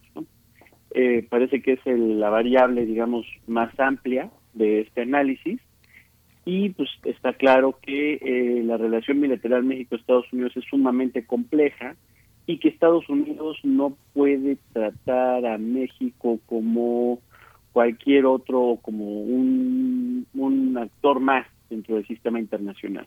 Sin duda, la condición fronteriza y la relación eh, de multiplicidad de temas eh, hace de la relación México-Estados Unidos una relación especial y, eh, y me parece que en este caso en específico el gobierno mexicano eh, ejerció, digamos, este poder de negociación en relación a, las agencias de seguridad de los Estados Unidos. entonces ese sería como el primer el primer nivel de análisis, ¿no? Para para poder ordenar esto, porque efectivamente hay muchos flancos. Hay muchos flancos. Y, ya el mismo inicio que nos planteas, maestro Carlos Rodríguez, es muy interesante. Yo pregunto, bueno, ¿qué motiva eh, qué podría incentivar a esta decisión de las autoridades norteamericanas. Es un gesto de respeto y colaboración, porque vaya, llegado el punto de la detención el pasado, el pasado 15 de octubre, después de un operativo, el operativo Padrino, que se articuló durante muchos años.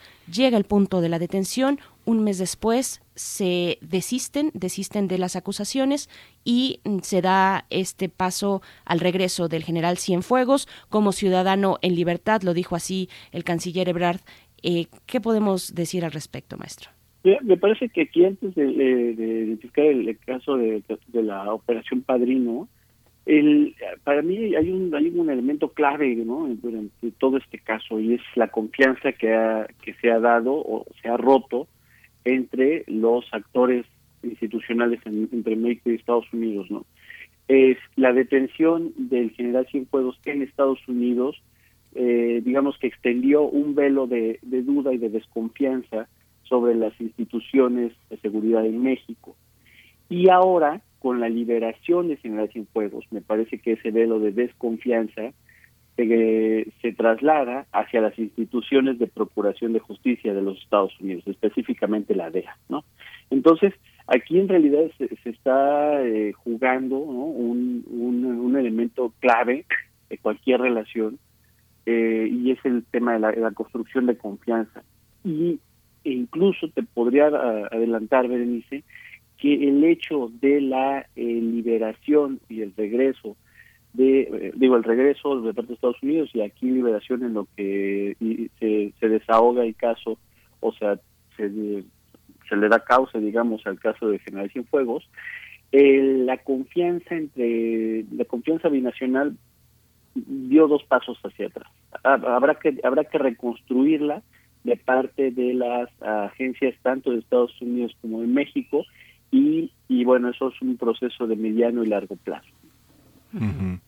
Este, el, New York Times eh, eh, publica que eh, la decisión de México también la decisión del fiscal Barr se basó también en una advertencia a Washington que consideraba expulsar agentes antinarcóticos estadounidenses si no se repensaba el caso Cienfuegos. Y también algo que señala el New York Times es que eh, lo que se cuestiona no es eh, en sí mismo el enjuiciamiento de Cienfuegos, sino la manera unilateral y sin consulta en que se realizó la investigación estadounidense que se inició desde 2013, que no hubo noticia y el arresto del general también sin previo aviso a México, sin ninguna advertencia, sin ninguna mediación, cuando existen acuerdos de colaboración. ¿Cómo ve, cómo valoras esto, Carlos? En primer lugar, el tema de la, la cooperación en seguridad me parece que, eh, que el tema de eh, expulsar a los agentes de la DEA en México, pues probablemente estaba sobre la mesa, pero es mucho más amplio, o sea, no solamente se limita a temas de la DEA, la agenda de cooperación bilateral en temas de seguridad es muy amplia, antinarcóticos, eh, involucra a las distintas agencias de seguridad de México, la Secretaría de Defensa Nacional, la Secretaría de Marina, por supuesto, la Fiscalía, eh, distintos eh, gobiernos estatales. ¿Qué quiero decir? Que la agenda, la multiplicidad de temas sobre la mesa, cuando hablamos de, de que se cuestiona la agenda de seguridad bilateral, la multiplicidad de temas sobre la mesa te da demasiadas fichas para jugar los agentes de la DEA son una pieza muy pequeña dentro de todo este gran espectro de temas, ¿no? Incluso estamos hablando, por ejemplo, de la de la de otras agencias de seguridad como la Agencia de Seguridad Nacional de los Estados Unidos, como la agencia como la CIA, como el Departamento de Defensa de Estados Unidos, en fin, son múltiples actores sentados en la mesa. Cuando simplemente eh, de parte del gobierno mexicano se retira o se obstruye no la participación que pues, evidentemente hay una voluntad todavía somos estados nacionales soberanos eh, eh, sí lo resienten mucho las las instituciones estadounidenses. Entonces eh, para mí ese, es el tema no la DEA probablemente eh, amenazaron con, con expulsar a los agentes pero yo creo que va mucho más allá de eso, ¿no? O sea, para mí la DEA eh, se, se apresuró en detener al general precisamente por esto, porque al final del día se cuestionó la relación de seguridad, de seguridad binacional y ahí son muchos más actores, no solo es la DEA. Ya nos acompaña en esta conversación la doctora Guadalupe Correa Cabrera, ya la habíamos presentado, y es profesora asociada de Política y Gobierno en la George Mason University en Virginia, en los Estados Unidos. Doctora Guadalupe, gracias por estar aquí con nosotros, bienvenida. Muchas gracias, es un placer estar con ustedes. Buenos días. Buenos días, doctora. Pues un, comentario inicial, un poco pensando en qué motivó la decisión de las autoridades estadounidenses en desistirse de estos cargos y la detención, por favor, y un poquito también que nos comente cómo fue recibida esta decisión, esta noticia, cómo fue recibida incluso en los medios de comunicación en Estados Unidos, doctora. Claro que sí. Mire, en primer lugar, ¿qué fue lo que motivó esta decisión? Pues no lo sabemos. Realmente hay mucha especulación al respecto. ¿Por qué? Porque el caso de fuego que el arresto en los Estados Unidos, eh, bueno, se dio, y como, como lo han explicado, ¿no? Como lo han explicado otros expertos, se, se dio sin, sin comunicación, sin colaboración con, con las autoridades mexicanas. Yo cuando se cuando cuando el abogado de, de Salvador Cienfuegos, el general Salvador Cienfuegos, pide que se dé derecho a fianza, que, que, pueda que pueda él, empezar el juicio eh, fuera de la prisión, pues realmente no lo dejan, entonces parece ser que tienen un, un caso muy fuerte, ¿no? Eh, realmente no entiendo por qué pasa esto, pero lo que podríamos pensar es porque el expediente no está muy fuerte, porque, bueno, obviamente la decisión oficial es que esto va a limitar la cooperación con México en temas antinarcóticos, cuando en realidad lo que está sucediendo es complicado de entender, porque si realmente hubieran tenido un expediente tan eh, grande, tan bien nutrido, eh, la Operación Padrino, que empieza desde hace muchos años, desde el 2013, si no recuerdo, bueno, tendría que ser pues, una cantidad de información, una cantidad de personas involucradas y en realidad Estados Unidos podría tener mucha manera de arrestar a muchas otras personas, de, tener un caso impresionante y esto se está tratando como algo muy simple. La prensa internacional lo toma como una manera, un caso muy simple. ¿Qué pasó? Pues el ejército, ellos dicen esto, el ejército eh, eh, presionó al presidente. El presidente que se va a los Estados Unidos porque no iba a cooperar con ellos, entonces Estados Unidos se doblega y decide entregar, quitarle los cargos al general Cienfuegos, porque esto podría ser pues muy malo para, para el ejército, ¿no? Entonces, es una visión realmente simplista realmente no estamos entendiendo lo que está pasando. Quiero poner un punto aquí en la mesa creo que se da a muchas especulaciones porque no está claro, no hay transparencia. Y a veces una persona por, por, este, por cargos muy delicados, principalmente estamos hablando del jefe de las Fuerzas Armadas, de la cabeza de la Secretaría de la Defensa Nacional, el hombre más fuerte de la seguridad. Este, estamos poniendo entre dichos a todas las Fuerzas Armadas, a todo el aparato este, militar en México, que es muy, muy, muy eh, delicado. Y entonces de pronto este, se queda en México y tenemos muchas preguntas. Yo quiero, yo quiero hacer una, quiero hacer, o sea, quiero plantear una teoría porque me parece importante cuestionar ciertas cosas que otras personas no han dicho en medios de comunicación y en la discusión en general. La discusión en Estados Unidos es muy, es muy sencilla, muy, muy simplista. México, este, dicen a México como un país muy corrupto, va a llegar a México, se le va a perdonar, pero ya México le va a Estados Unidos, son hechos que no tiene, no, no tiene sentido. Si podemos entender cuándo fue, esto tiene que ver con el Chapo Guzmán. Tenemos tres casos en cortes de Nueva York con los mismos fiscales, el mismo juez y una misma trama. Es muy interesante entender eso. Y todas estas investigaciones, bueno, más bien, este, realmente el tema de las cortes se dio en Nueva York, que es algo que la gente no ha querido entender o no, no ha podido este, apreciar. ¿Qué pasa? En 2016 se arresta a Guzmán. En 2017, cuando entra Donald Trump a la presidencia, México decide extraditar a Chapo Guzmán. A partir de ahí, y esto es una parte interesante del Departamento de Justicia de los Estados Unidos durante la era Trump, en ese momento se empezaron un gran espectáculo en base a juicios de Chapo Guzmán. Entonces, de aquí viene, eh, se, empieza rápidamente a decirse sobre el caso de García Luna, sobre la vinculación de los presidentes mexicanos y los anteriores presidentes mexicanos. Todo esto son dichos de criminal. Después se arresta García Luna en base a investigaciones que se hacen en la misma corte de en, en, en, Nueva York y de pronto aparece la operación Padrino.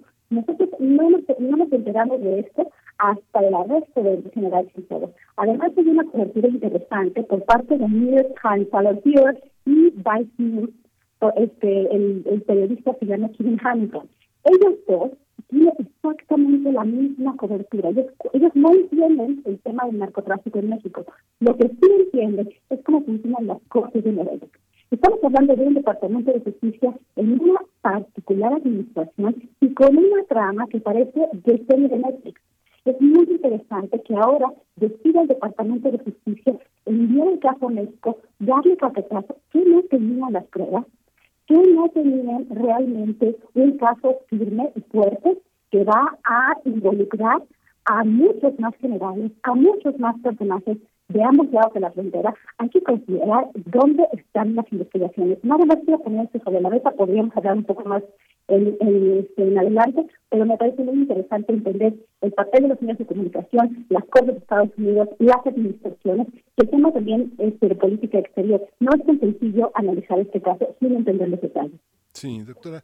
Fíjese que estamos, este, está, está muy golpeada su voz en el micrófono y no se entiende con claridad de todo lo que, todo lo que dice. Eh, eh si se separa un poquito más de la, de la bocina, porque la vez pasada con toda la distancia sí se podía apreciar mejor su voz. Pero bueno, vamos con el maestro Carlos Rodríguez.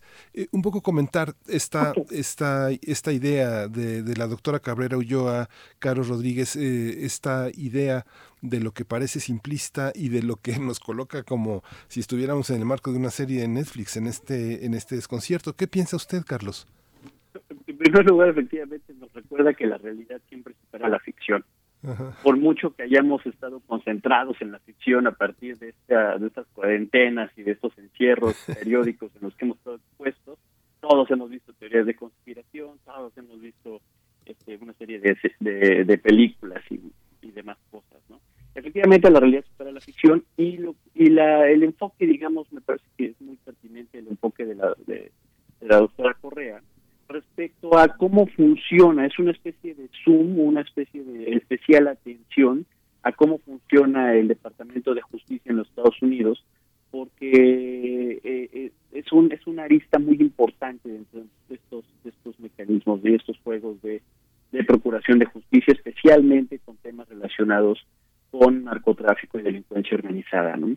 eh, yo, sí es pertinente pertinente traerlo a la mesa ¿no? Esta, este este enfoque de análisis y me parece que es una variable clave yo coincido con, con lo que independientemente de que si, si ubico a todos dentro de una misma narrativa dentro de un mismo paquete no todos estos casos eh, que yo no lo creo, yo creo que si cada uno tiene, digamos, vida propia, aunque tengan ciertas conexiones, no son una gran, una, gran perspectiva.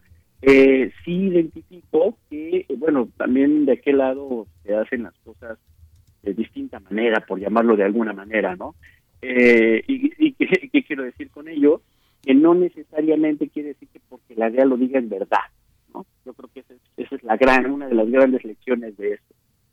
La, la DEA también puede usar testigos protegidos, ofrecerles ciertas ventajas para que digan o para que corroboren hipótesis de otros casos y demás cuestiones. ¿no? Es, eh, creo que este, este tema, de, justamente a eso me refería con la, o la desconfianza que ahora se, se traslada a las agencias norteamericanas.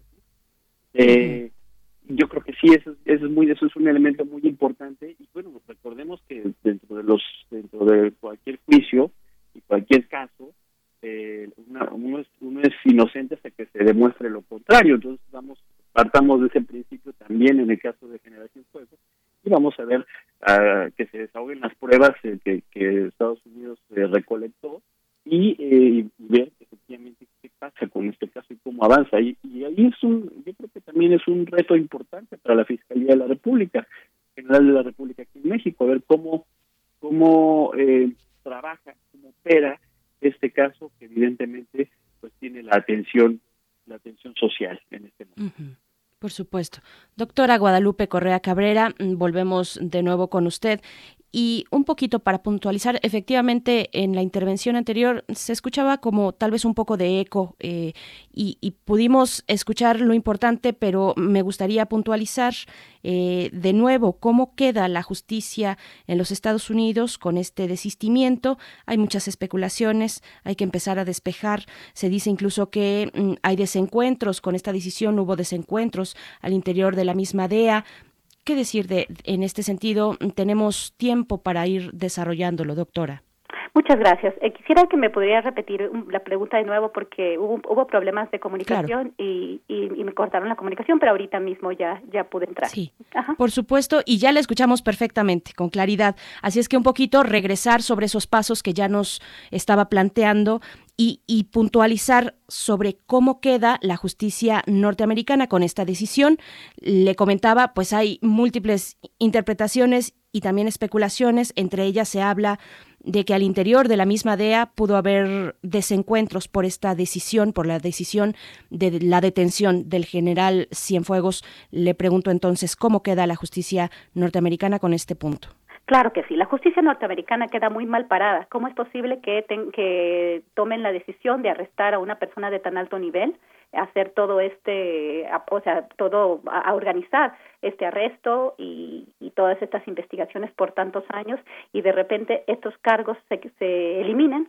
¿Qué pasa con todo el staff? ¿Qué pasa con todos los fiscales? ¿Qué pasa con todo lo que supuestamente iba a salir de este caso? Yo creo que sí debe haber bastantes desencuentros ahorita mismo. Estamos hablando del Departamento de Justicia únicamente. También lo que no puede decir en la, en la anterior respuesta es, estamos hablando del Departamento de Justicia, los fiscales, quien hace toda, este, todo este, toda esta investigación. Pero aquí también se ve, se, se aprecia muy claramente eh, falta de coordinación entre las agencias de seguridad estadounidenses. Esto parece muy delicado en el caso de un país tan importante como los, como los Estados Unidos, donde siempre había habido, siempre hay, hay, desencuentros entre las agencias, siempre hay falta de coordinación, pero en este momento creo que las autoridades estadounidenses quedan no solamente mal parada, sino haciendo un ridículo impresionante. Además de que en la prensa estadounidense se está diciendo que el ejército doblegó a AMLO y AMLO doblegó al, al, al, gobierno de los Estados Unidos. Hay que considerar también el momento tan importante político que se vive en los Estados Unidos.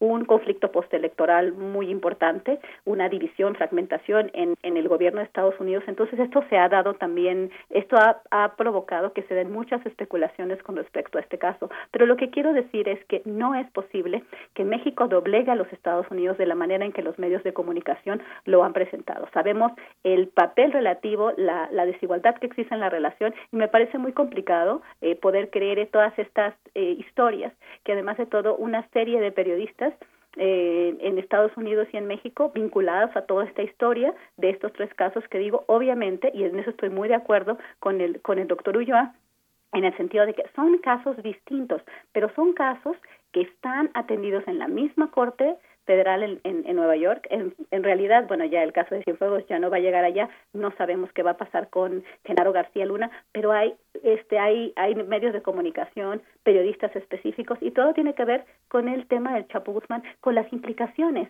que una investigación de este tipo podría haber tenido para la relación México-Estados Unidos y la, para la cooperación antinarcóticos. Si hubiera si hubiéramos en, si lo que hubiera pasado es que tanto García Luna como el general Cienfuegos se hubieran declarado culpables hubiera habido juicio y hubiéramos entendido que más personas hubieran estado involucradas a altos niveles de la política mexicana, en, alto, en los más altos niveles en las agencias de seguridad mexicanas, esto hubiera podido dar como lugar eh, que pudieran hacer los estadounidenses lo que han querido hacer algunos sectores, que es catalogar al, a los carteles de la droga como, eh, como organizaciones terroristas. Eso se decía mucho en Estados Unidos en estos últimos tiempos, después del arresto de Cienfuegos, y también en el caso de García Luna. Y se dijo también el año pasado en, en, el, en el caso del arresto y, el, y lo que sucedió en, con el Culiacanazo y lo que sucedió en la frontera entre Chihuahua y, Sonora eh, con el caso de los Levarón.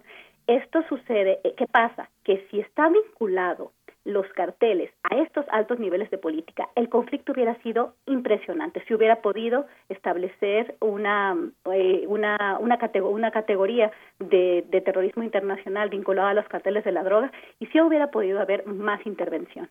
Esto sí sana las, de alguna forma las relaciones entre México y Estados Unidos entre las dos administraciones, la administración de Donald Trump y la administración de Joe Biden. Entonces, tal vez lo que quiso, se quiso hacer es dar carpetazo al tema y no quedar tan mal si no había realmente los elementos en estos en estas investigaciones. Nos quedan muchas dudas. Es muy difícil eh, realmente saber qué es lo que pasó. Todo se da especulación, no tenemos la información, no sabemos con qué evidencias se ha contado para para hacer estos arrestos. En el caso de, estamos hablando de Salvador Cienfuegos, no quiero hacer, este, tampoco decir que son los mismos este, elementos, claro que no, son casos distintos, pero sí, los actores que están involucrados y la cobertura está siendo eh, articulada, organizada por actores muy similares. Y ahora, en el cambio de gobierno, pues este, tenemos este cambio, ¿no? Es muy interesante y, y tendríamos que darle un mayor seguimiento y no solamente eh, atender a pensamientos y y a, razonamientos simplistas. Qué interesante, mm, doctora. Un volantazo a tiempo parece, bueno, con sus implicaciones, pero a tiempo de, ante ese escenario que nos que nos plantea ese posible escenario que es trascendental, este relacionar las, a las autoridades de tan alto nivel con una problemática tan importante también como el narcotráfico. Eh, voy con usted, con contigo, maestro Carlos Rodríguez Ulloa de este lado de la frontera. ¿Qué tiene en las manos la Fiscalía General en México y qué se espera de la cooperación entre ambos países? Eh, ¿Qué viene y cómo, y cómo se vio también esta recepción, este momento de decir, bueno, es un, ciudadano que queda, es un, libertad, es un ciudadano en libertad, perdón, eh, la orden de aprehensión no se dio aquí en nuestro país, así es que está en ese estatus eh, judicial. ¿Qué decir de esta cuestión, maestro? Fiscalía tiene un caso enorme, un gran reto, y es justamente tratarlo con la mayor seriedad y solidez posible y credibilidad. Parece que eh, para cualquier agencia, pero mucho más para una agencia en formación, en gestación, en consolidación, esta es, este es uno de los principales retos, ¿no? Sobre todo por lo que mencionamos, por la, por la magnitud de, la, de las personajes, por los temas que se van a tratar, por el periodo a tratar y por la interlocución con los Estados Unidos, porque evidentemente van a tener este, intereses o atención en darle seguimiento a cómo se trata con la información que proporcionaron a la, eh, Fiscalía. Probablemente ahí se revele lo que menciona la, doctora Correa, ¿no? Que no tenían un caso lo necesariamente sólido y pues bueno, se desestimen las pruebas y la, vida siga. Eh, o probablemente pues se retomen ahí a otros, se deriven otras líneas de investigación hacia, hacia otros actores o hacia otros personajes. Para mí eh, esto, eso es lo primero. Y, y, hacia, dónde va? Me parece que el cambio de gobierno en Estados Unidos va, eh, va a traer, llamémosle, mayor estabilidad y menos estruendo a, estos términos de la relación. ¿A qué me refiero?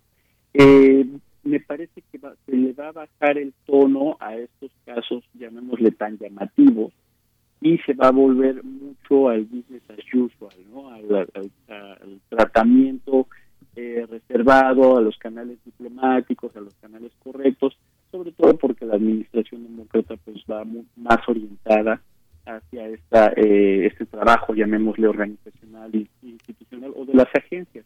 Eh, pero aquí tenemos otro otro tema que no es menor y es efectivamente que ofreció el gobierno mexicano eh, para eh, para traer digamos al general Cienfuegos no y, y, y, cómo se va a desempeñar esto cómo se lo vamos a ver eh, en el corto mediano plazo en esta relación bilateral porque tampoco creo que los Estados Unidos aunque la DEA haya haya aceptado digamos ceder un caso bien o mal armado a otro país sin una cierta negociación respecto a, a qué hacer ¿no? o, que, pedir en esta negociación. Ahora, eh, yo sí difiero, último comentario, es que yo difiero ahí de, la doctora Correa donde dice que México no tiene estos márgenes de negociación. Si bien, como ella lo mencionó, estamos entre el oso y el puerto espín, retomando al el ex embajador Davido, el, efectivamente cuando en México se trabaja de forma ordenada, organizada, y se asumen los temas como temas de Estado, sí México tiene amplios márgenes de negociación en relación a los Estados Unidos. Esto es, si el puerco espín se enconcha y saca todas sus este, sus espinas a colación, sí le puede hacer dos, tres heridas al oso. Y aquí en este caso también me parece que eh, se, se, se plantea como un éxito porque del lado de los Estados Unidos no había esta cuestión, no había esta unidad, yo sí creo que la DEA se fue por la libre, ¿no?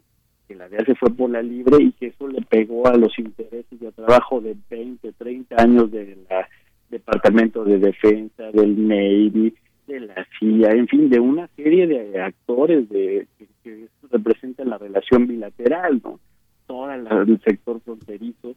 A ver, eh, desde este lado, las instituciones más serias y con mayor credibilidad son las Fuerzas Armadas, tanto la Secretaría de Defensa Nacional como la Secretaría de Marina. Si, si no tienes esa interlocución aquí en México, pues simplemente vas, vas dando palos de ciego, ¿no? Ese es el tamaño de la, del, de la de la distancia, digamos, que se generó con la captura de General ¿no? Yo sí creo que México tiene amplios márgenes de negociación y nada más que hay que escoger en qué momento ejercerlos. Sí, esta invitación que nos hace doctora Guadalupe Correa Cabrera a no caer en la simplicidad, a pensar en la complejidad, eh, ¿Cómo, ¿Cómo, entender, digamos, que Estados Unidos eh, ha decidido tradicionalmente en sus relaciones con el mundo quién es culpable, quién es inocente, quién debe hacer la revolución y quién no? Hay una parte de, de su, de su eh, voluntad imperial en decidir qué es lo bueno para cada país y si es democrático o no. En el caso de la de este tipo de elementos que involucran a personajes que han estado al frente de instituciones fundamentales en México.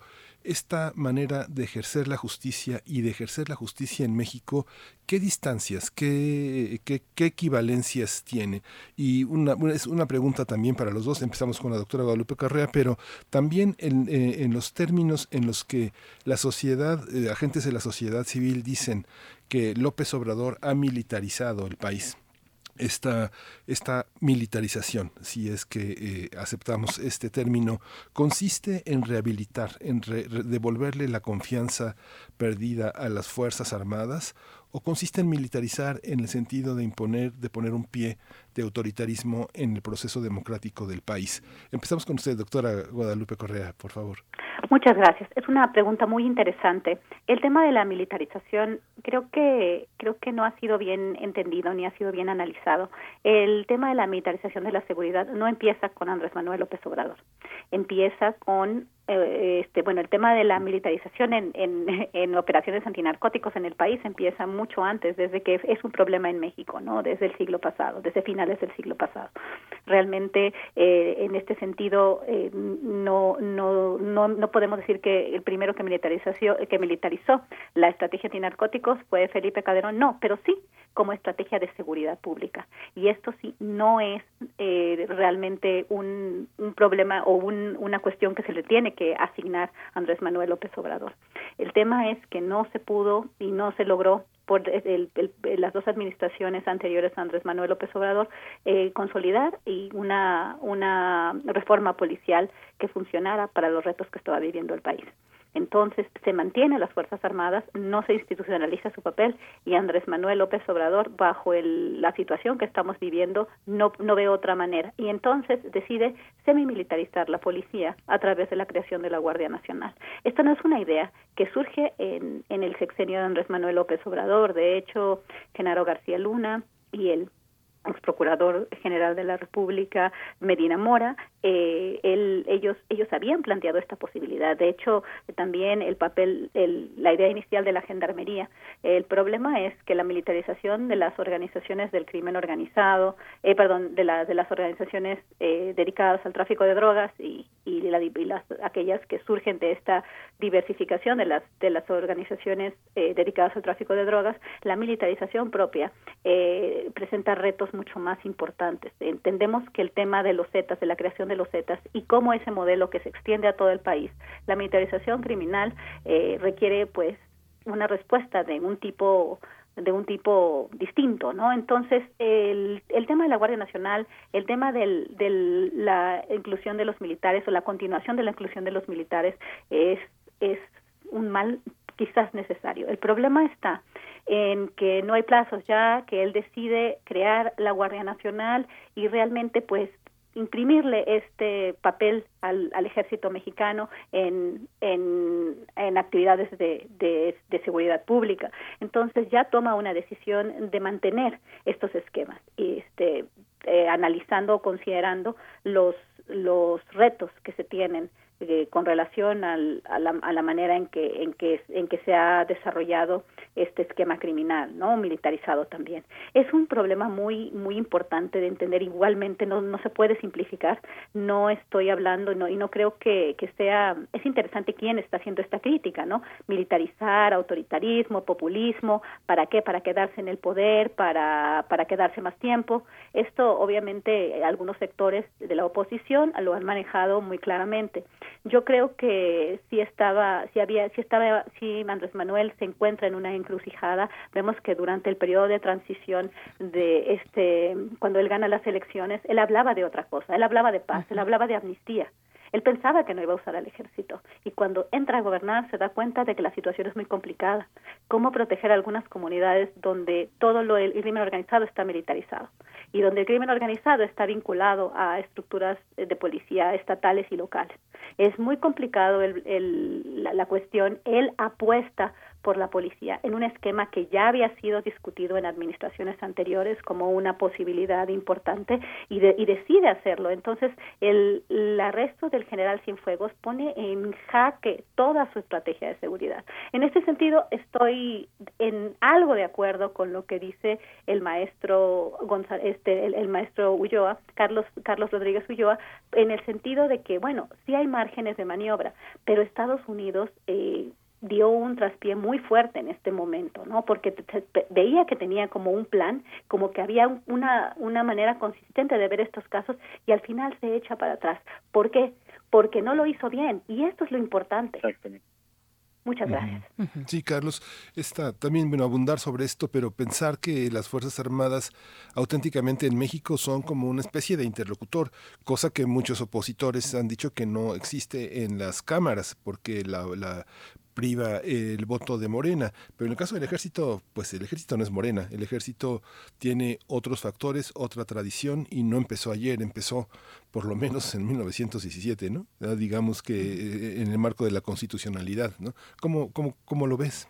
Claro, mira, partamos de este último de este último comentario. Yo creo que o yo veo el ejército como un ejército institucional de la eh, que respeta a la digamos al orden constitucional y lo hemos visto en distintas situaciones, desde esta discusión más o menos estando desde el 2000, cuando si se iba a respetar o no la transición hacia un nuevo partido, un partido distinto al PRI. Y, se dio sin mayor problema, y se dio con el PAN, y se regresó al PRI, y ahora se está se está refrendando con, con el triunfo de Morena. Entonces, eh, para mí eso, eso está muy claro, ¿no? la, la, característica, digamos, del ejército mexicano es que es un ejército institucional. Ahora, eh, si el, ¿por qué Andrés Manuel López Obrador recurre tanto al ejército? Me parece que eh, en buen, la respuesta en buena medida se, se orienta hacia las capacidades de, de acción. ¿no? Eh, ¿A qué me refiero con esto? Tú llegas a una estructura burocrática, a un aparato de Estado realmente debilitado. Eh, no mm, con muchos opositores, eh, con una, una lógica, digamos, de minar a la administración pública, de, de eh, reduciéndole presupuesto, eh, quitando ciertos puestos, eliminando subsecretarías, eso también es un tema muy importante. Entonces, quienes al final recaen la, la gestión o la operación de muchos temas, necesariamente en, en, la, en la burocracia que realmente funciona, que son las Fuerzas Armadas. Y ese, ese para mí para mí es un, un, eje que explica por qué Andrés Manuel López está utilizando mucho al ejército mexicano. Ahora, no, tampoco sus, las capacidades son infinitas, ¿no? Pues son, son unas capacidades sumamente limitadas en relación a las necesidades de este país. Y ahí estamos, y por eso es que cada vez los vemos más, más desgastados, eh, y en, más situaciones. Y, no, pero es mayor participación no necesariamente es militarización, y ese es para mí el tema. ¿no? Militarización es, es un concepto bien importante porque se remite a cuestiones muy radicales. Te pongo dos ejemplos y es uno, eh, toques de queda, ¿no? en, Venezuela, por ejemplo, sí hay toques de queda y, y, y eso si, si si, lo aplicamos, digamos, sí afecta la dinámica, no solamente la dinámica social, sino la dinámica eh, democrática, como bien mencionas. Pero te pongo otro ejemplo eh, de una de una democracia. Por ejemplo, en Chile, a raíz de los, de los pactos de transición, eh, un porcentaje significativo de la exportación del cobre, de las ganancias por la exportación del cobre, que es un mineral que Chile exporta de forma importante, va directamente a las Fuerzas Armadas chilenas, o sea, ni siquiera pasan por la Secretaría de Hacienda, no, no, no, o sea, si Chile cobra un millón de dólares por una semana de cobre, eh, un porcentaje del 10% se va directamente a las Fuerzas Armadas chilenas. Y eso permite que las, las Fuerzas Armadas chilenas, sin mayor revisión de cuentas, mayor, un largo etcétera. Eso permite, por ejemplo, que ellos tengan una serie de barcos, una proyección que, pues, digamos, que es envidia de otros países latinoamericanos pero eso es militarización, o sea, ese tipo de, de, extremos, esos son, son, aspectos mucho más militarizados. En México, evidentemente, no es el caso. ¿no? es el caso de que estemos ante militarización, simplemente estamos viendo una mayor participación de los militares, más por la debilidad del resto del aparato de, de, administración pública que por la fortaleza por la fortaleza militar, que pues, la verdad es que no ha crecido mucho. ¿no? Y, efectivamente, como bien menciona la doctora Correa, ¿no? Este proceso de la seguridad pública, de la participación militar en seguridad pública, ha sido muy costoso para todos, ¿no? Para, para el país en general y, y, las fuerzas más pues, se han visto, inclusive yo sí creo que se han visto arrastradas hacia este fenómeno, porque en principio no era no es su, no es trabajo, es lo que ha dicho en muchas ocasiones, y por más que se ha buscado construir alternativas, pues una institución no se construye de un día para otro. el hecho de que la Secretaría de, de Seguridad Pública eh, la, durante el sexenio Peña estuvo en, gobernación. Durante el sexenio de Calderón surgió y bueno, la hicieron enorme. Este, en fin, eh, se ha dado una serie de bandazos del lado civil o de la parte civil en la gestión de seguridad pública que pues evidentemente estas omisiones hoy pues llevan a una presión mucho mayor para para que se atienda este, este fenómeno y pues se tiene que recurrir al, al sector militar. Pues les agradecemos a ambos la generosidad de su tiempo, las reflexiones eh, puntuales que nos comparten. Tenemos dos minutos para cada quien, un comentario de cierre, tal vez orientarlo hacia el nuevo gobierno, el cambio de gobierno, eh, conociendo ya la cúpula política a la que Biden pertenece, que podríamos esperar eh, en la relación bilateral precisamente en estos términos. Finalmente, el caso de la detención del general Cienfuegos se quedará como un ejemplo emblemático y recurrente en la materia, así como regresamos una y otra vez a Rápido y Furioso, por ejemplo, o al operativo Culiacán, pues regresaremos sin duda a este momento de esta historia de bilateralidad eh, y colaboración entre México y Estados Unidos. Doctora Guadalupe Correa Cabrera, un comentario de cierre, por favor. Pues yo creo que sí, de alguna manera se está dando carpetazo a, un, a una administración y, está, estamos entrando a otra. Eh, vamos a recordar que Joe Biden fue el vicepresidente de Barack Obama, recordemos los ocho años de cooperación antinarcóticos entre México y Estados Unidos durante la administración de Barack Obama. Recordemos el inicio de la llamada guerra contra las drogas, de lo que se eh, dice como militarización. estoy de acuerdo con, con, el doctor Carlos Rodríguez Ulloa. Eh, sin embargo, pues sí, se militarizó la seguridad pública y sí, con todo lo que eso conllevó, con todo lo que eso, con todos los muertos y bueno, con la participación tan directa de las agencias estadounidenses en México y con el tema del narcotráfico como un tema central. Estoy, tengo algunas ideas de que podría volver de alguna forma la espectacularidad del caso del Chapo, del caso de Cienfuegos, del caso de, de Genaro García Luna, esto ya tal vez es cosa del pasado, pero ahora sí, estamos quizás eh, otra vez al inicio de una operación más directa de los Estados Unidos, una cooperación, el business as usual, este, continuando con, con una intervención, una este un, un negocio donde los Estados Unidos tienen una gran mano eh, como fue con Iniciativa Mérida vamos a recordar lo que pasó con Barack Obama esa, ese, esos ocho años y creo que eso es lo que nos depara, depara el futuro Gracias, doctora Guadalupe Correa Cabrera. Maestro Carlos Rodríguez Ulloa, un comentario de cierre, por favor. Totalmente de acuerdo con lo que me mencionó la doctora Correa. Este, Biden es usual y sobre todo me parece eh, que, en el caso específico de, de Cienfuegos y en la evolución, digamos, de los fenómenos de delincuencia organizada y el tratamiento binacional del fenómeno, todavía faltan muchos capítulos por andar. ¿no? Eh, eh, no creo que hayamos terminado, no creo que se le haya dado carpetazo a esto. Y, por ejemplo, como como hemos platicado, ¿no? En los casos en Estados Unidos nos van a dar más información que va a tener repercusiones en México y vamos a tener que actuar en consecuencia. Y aquí en México, la misma evolución, digamos, de los fenómenos, nos va a dar más elementos para, eh, para seguir conversando estas mañanas tan amenas con ustedes. Muchas gracias. Pues muchísimas gracias eh, por esta por esta mañana tan tan intensa y tan interesante, doctora Guadalupe Correa Cabrera. Muchas gracias por su participación. Muchas gracias. Es, es un placer estar con ustedes siempre y, muchas gracias por la invitación. Que tengan un excelente día. Gracias. Maestro Carlos eh, Rodríguez Ulloa, muchísimas gracias. gracias a ustedes, Miguel Ángel Berenice, a tu público y por supuesto a la doctora Guadalupe Correa. Un fuerte abrazo. Un, abrazo para ambos. Ojalá tengamos oportunidad de regresar con ustedes en un futuro.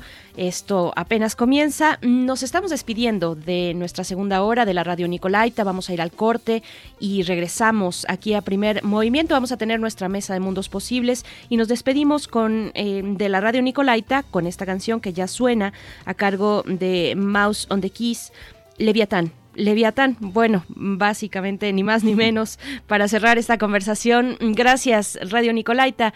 Vamos a escuchar y después al corte. Estamos en primer movimiento.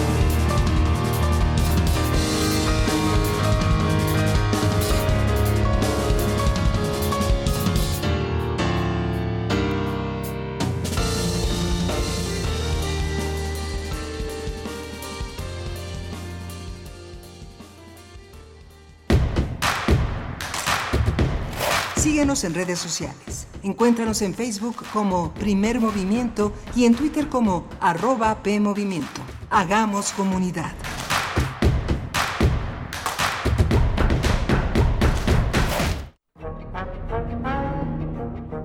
Metal vibrante, brisa que orienta a los extraviados, reconforta danzantes y estremece a los amorosos. Toda la música para trompeta está aquí. Viento de bronce, con Juan Arturo Brennan. Lunes a viernes, 6.40 de la mañana y 15 horas por Radio UNAM. Experiencia sonora. México está creciendo la esperanza, un movimiento que se vuelve cada día más grande con la honestidad, las propuestas y la alegría de nuestra gente. Estamos unidos y eso nos hace más fuertes para transformar lo que parecía imposible cambiar. En cada ciudad, en todas las regiones, somos más los mexicanos con Morena y contigo seremos la mayoría que va a comenzar un nuevo capítulo en la historia de México. Vente a Morena, la esperanza de México. Juntos haremos historia. Soy más, más alcohólico que drogadicto, pero ya al último empecé a probar lo que es la piedra y la cocaína. Fue cuando murió mi hija. Muchos padres que estaban ahí en la sala de espera sacaban a sus hijos este, cargando y, y yo tuve que sacar a mi hija en un ataúd. Lamentablemente no pude hacer nada por ella. En el momento que murió mi, mi hija, realmente hasta los perros lloraban conmigo. El mundo de las drogas no es un lugar feliz. Busca la línea de la vida. 800-911-2000. Para las personas que en todas las reuniones ponen sobre la mesa los temas más polémicos, o para las que escuchan atentas los puntos de vista, también para quienes defienden una postura a capa y espada, o para quienes cambian de opinión. Para todas y todos es la revista de la universidad, el lugar donde los temas se discuten a fin de comprender el mundo. Únete al debate sobre los temas relevantes todos los jueves a las 16 horas por Radio UNAM. Disentir para comprender. Radio UNAM. Experiencia sonora.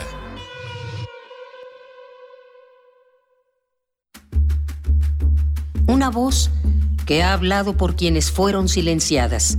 Que ha hecho eco a la injusticia. Una voz así nunca podrá ser callada. Académica, escritora, activista, intelectual, feminista.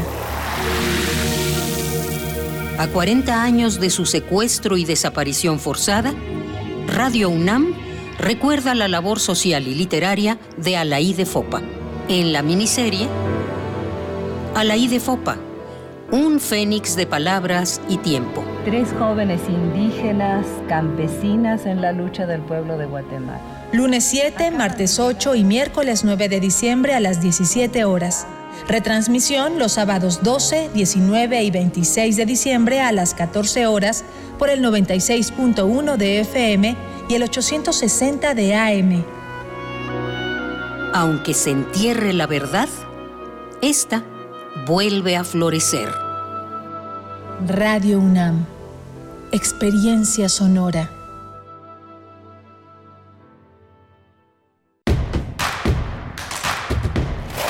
Queremos escucharte. Llámanos al 55 36 43 39 y al 55 36 89 89. Primer movimiento. Hacemos comunidad. Buenos días, son las 9 de la mañana con 4 minutos. Estamos en primer movimiento en Radio NAM. Está eh, Andrés Ramírez en los controles técnicos de la cabina, Uriel Gámez en la producción ejecutiva y del otro lado de la línea mi compañera Berenice Camacho. Buenos días, Berenice. ¿Qué tal, Miguel Ángel Quemain? Muy buenos días. Qué gusto saludarte una vez más saludar y dar la bienvenida a todos nuestros radioescuchas en esta mañana, en este día que es el Día Mundial de la Filosofía. Les recordamos, bueno, al inicio justo abrimos la emisión esta mañana hablando de lo que ya tiene preparada la Coordinación de Humanidades al respecto, terminando primer movimiento a las 10 de la mañana en el Facebook, en la cuenta de Facebook o en YouTube también Humanidades UNAM, así lo pueden localizar. Se va a llevar a cabo pues estas estas charlas se llevarán a cabo estas charlas con distintos matices con distintos ángulos en lo que toca a la filosofía, al quehacer. ¿Será quehacer filosófico? Bueno, no sé si podamos ser tan prácticos cuando hablamos de la filosofía, pero finalmente a las reflexiones críticas que van configurando nuestra vida y vaya que lo hacen en estos momentos. Tenemos el gran ejemplo que surgió a mi parecer, muy temprano en la pandemia, con esta sopa de Wuhan, algunos comentarios ahí arrojados cuando todavía no había tanta certeza de, de, cómo superar, y todavía no la, no la tenemos, pero de cómo vendría este momento complejo para la humanidad completa. Pero bueno, es parte del quehacer de la filosofía y estaremos, podremos disfrutar precisamente de estas charlas a partir de las 10 de la mañana. La última es a las 6 de la tarde, la que tiene que ver con filosofía feminista con la doctora Griselda Gutiérrez, con quien conversamos temprano, pues estará a las doce y media del día, al mediodía, así es que no se lo, no se lo pierdan. Por aquí nos dice Javier GJ, dice, hola, muy buenos días a todos en el Día Internacional de la Filosofía. Es un placer acompañarles y escuchar el reflexivo e interiorizado contenido programado para esta fría verdaderamente eh, aterida, aterida, dicen mañana de noviembre. Bueno, pues un abrazo para ti, Javier. Miguel Ángel. Sí, hay muchas cosas eh, también en este día. Eh, como les habíamos comentado en su momento, Editorialera, Sexto Piso y Almadía han unido sus esfuerzos para salir de esta crisis que ha provocado toda esta pandemia, sobre todo en el sector editorial. Hablamos de las librerías, hablamos de las editoriales independientes y Almadía, Sexto Piso y Editorialera unen sus esfuerzos a través de una, de una, gran tarea de difusión para poner en escena a sus principales eh, figuras autorales son quienes sostienen en parte la industria editorial, los escritores, los autores, y han hecho toda una serie de mesas para acercar a los lectores. Y hoy a la una de la tarde hay una mesa eh, dedicada a la pregunta cómo cambiarán la literatura y la lectura después de la pandemia. Son tres mujeres las que tratarán de resolver esta pregunta. Mónica Ojeda de Ecuador, Nell eh, Leishon, ella es una narradora anglosajona eh, de sexto piso, y Ana García Bergua, mexicana, mexicana que es novelista en editorial Era. Así que a través del canal de de, de, la editorialera del sexto piso o del Almadía pueden estar también en el canal de YouTube que está dedicado a los lectores de estas tres editoriales que eh, tratan de responder esta idea. Es una emisión que comenzará dentro de tres horas, así que bueno, vale la pena seguir esta reflexión y seguir otras reflexiones que están en este canal de YouTube que se llama Dependientes de Lectores y que tienen pues prácticamente un descuento ya prácticamente del 20% de sus fondos en librerías para apoyar esta esta iniciativa de las librerías de unificar su apoyo a los a los, a los eh, editores, Berenice. Por supuesto, bueno, un tema eh, que hemos además abordado en este espacio en diversos momentos, lo que tiene que ver con la industria editorial en estos momentos complejos. También otro de los sectores culturales golpeados por, por esta pandemia es el cine, por supuesto, la industria cinematográfica, y vale la pena nada más hacer ese puente mm, para decir que ya el día de mañana, 20 de noviembre, mañana viernes 20 de noviembre, Día de la Revolución, bueno, inicia el Festival Internacional de Cine de Guadalajara en su versión virtual, como todos los demás, como todos los eventos, del 20 de noviembre al 27 de noviembre, así es que, bueno, no me extiendo demasiado porque viene la poesía y vienen también los mundos posibles para hablar con el, doctor Alberto Betancourt, pero seguramente durante el día de mañana y hacia la próxima semana estaremos compartiendo con ustedes pues precisamente la propuesta de este año, una eh, un festival que tuvo su primera edición en 1986 y llega ahora también a realizarse de manera virtual, Miguel Ángel, pero vámonos con los con la poesía necesaria. Sí, bueno, nada más decir que hoy es la única función de Pirañas, Los Niños de la Camorra, una película que dirige Claudio Giovanesi, está solo hoy en la Cineteca a las 12.30 y a las 16.15 en, en, en la Cineteca Nacional, así que bueno, hay que verla, es un guion también de Maurizio Barucci y Claudio Giovanesi y Roberto Saviano, sobre este, sobre este libro este, importantísimo sobre el origen de las mafias de jóvenes en Italia. Así que bueno, vámonos a la poesía necesaria. Vamos con la poesía. Es hora de poesía necesaria.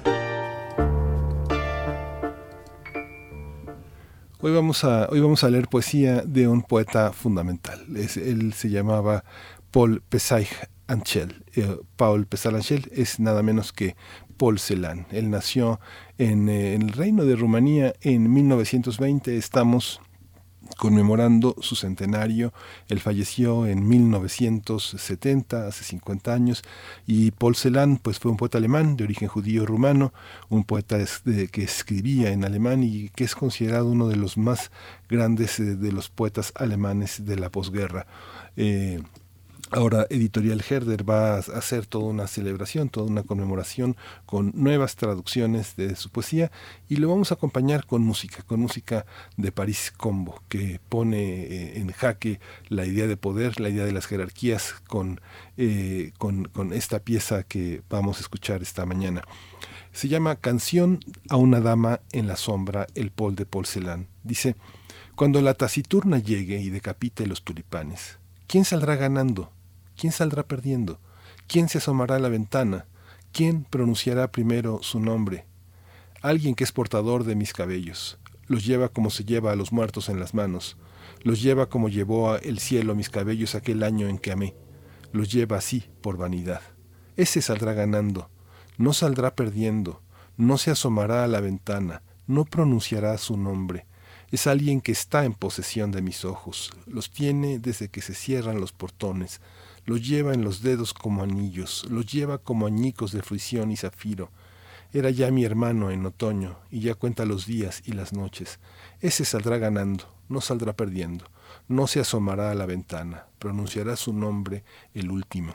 Es alguien que tiene lo que dije, lo lleva bajo el brazo como un bulto, lo lleva como el reloj su peor hora, lo lleva de umbral en umbral, mas no lo arroja. Ese no saldrá ganando, saldrá perdiendo se asomará a la ventana, pronunciará su nombre el primero, será decapitado con los tulipanes.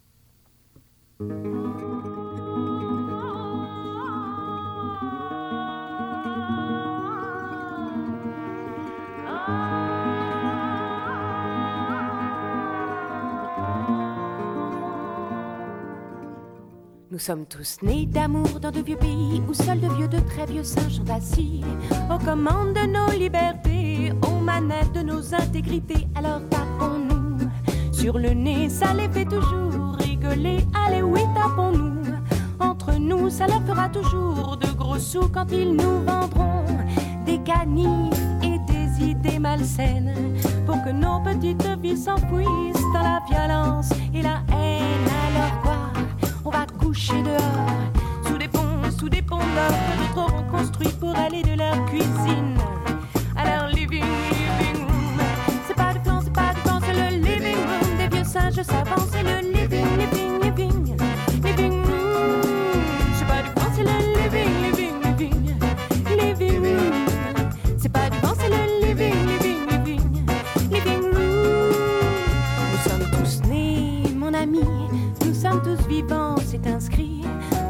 tu vois, au fond, ça lui, d'une envie de vivre, d'une envie de parcourir le monde, cette bonne terre si gironde. Mais non, mais non, voilà qu'on en gronde, car sans laisser passer, faut pas se laisser aller à rêver d'une autre vie. Mon ami, non, non, non, non, faut pas rêver, car pour rêver, faut délaisser passer du papier pour passer sa vie de l'autre côté du pont. Des ponts d'or dehors, y en a des tonnes. C'est pas qu'on les ignore car on les voit souvent passer de leur cuisine. À leur living,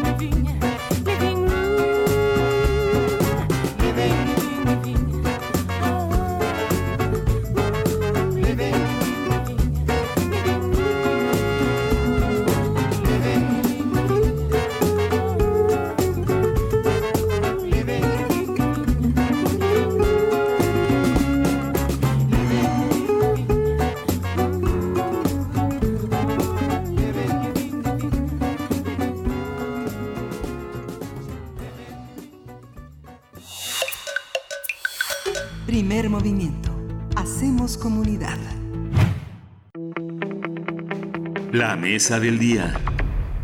Llegamos, llegamos al momento de los mundos posibles cada jueves en nuestra mesa del día.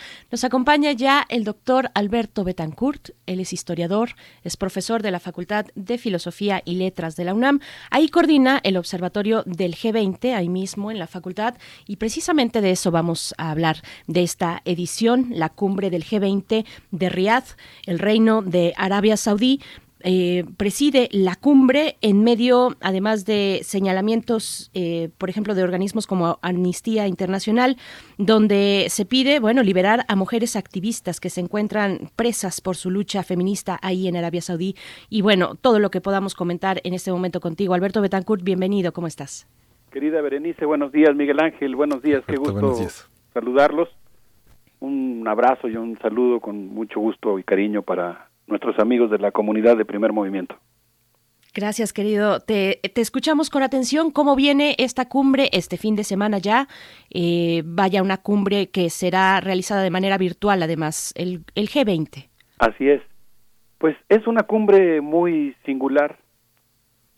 Eh, se va a realizar en los próximos días, sábado y domingo, y tiene ante sí un problema mayúsculo, tratar de pues esbozar así sea tenuemente algunos de los lineamientos que permitan enfrentar esta crisis multidimensional, simultánea, sanitaria, económica, política que está viviendo el mundo en el que nos encontramos, en el que se han suspendido la producción, hay 450 millones de desempleados en el mundo. Imaginemos lo que eso significa no solo para la economía, sino para las personas que están pues padeciendo esta situación angustiosa de no tener trabajo y todo lo que eso significa. De tal manera que el reto que tiene ante sí la cumbre del G20 es enorme. Desde luego, como hemos hecho constar, yo tengo mucho más confianza en organismos que son más incluyentes, más multilaterales, y no como el G20, que es un organismo que pues en buena medida nació como un, una especie de iniciativa por extender los designios del G7 y posteriormente el grupo de los BRICS y otros países pues impulsaron también una digamos una una contraoleada planteando más bien que el G20 eh, ampliara un poquito esa unilateralidad del G7 y, y creara un espacio de discusión un poquito más multipolar. Quisiera hoy centrarme en el tema del anfitrión de la cumbre, que es justamente Arabia Saudí, que pues es un lugar del mundo, un enclave geopolítico de la mayor importancia, y pues se trata de un reino. Arabia Saudí es un reino, es una monarquía absoluta, como las que existían antes de la Revolución Francesa, es un reino en el que no existe una constitución, hay una carta de no de derechos sino una carta como de digamos declaración de buenas intenciones que suplanta lo que vendría siendo una constitución es una declaración del rey eh, no hay parlamento hay una cosa que es la sura que es una corte digamos una una instancia de asesoría de, del rey y no existen los ciudadanos. Se trata, sin embargo, de un país que, ocupa un lugar muy importante en la vida del mundo. En particular, el rey Salman Abdulaziz al Saud, Salman bin Abdulaziz al Saud, mece en su mano muchos hilos geopolíticos que determinan la vida en Medio Oriente y en el mundo entero. Entre ellos podemos mencionar, por ejemplo, cosas realmente mayores, por decir algo, la producción, el abasto y los precios del petróleo. No dependen exclusivamente de Arabia Saudita, pero ese reino tiene un enorme peso en la determinación de estas cuestiones que he mencionado. Después se trata de uno de los países que está desplegando en este momento del mundo eh, probablemente eh, la mayor compra y desarrollo de armamento, de tal manera que es el puntal de la carrera armamentista convencional, de armas convencionales, en el mundo, hecho que está reconfigurando geopolítica y militarmente al Medio Oriente y lo está convirtiendo en una superpotencia preparada para enfrentar a su gran rival, que desde su perspectiva es eh, Irán. Y se trata, por supuesto, pues también de un país cuyas compras de armamento a los Estados Unidos, eh, particularmente el príncipe Mohammed bin Salman, el príncipe heredero, ha acordado con Jared Kushner, con el yerno del presidente de los Estados Unidos, Donald Trump, la compra de alrededor de 200 mil millones de dólares en armas. Eh, como suele ocurrir cuando uno menciona cifras, creo que hay que dejar un espacio, no sé si incluso diría un silencio, para que nosotros valoremos lo que significa la compra de 200 mil millones de dólares en armas. Esto pues se ha convertido en un magnífico negocio, quizá el negocio más importante que se ha realizado en la administración de Donald Trump, lo cual convierte a Arabia Saudita también en un país con una gran influencia en la economía norteamericana. Y el, tanto el rey como el príncipe, pues se encuentran embarcados en un intento por construir lo que podríamos llamar un mundo simultáneamente robotizado y feudal. Así de compleja es la sociedad eh, y el Estado saudí.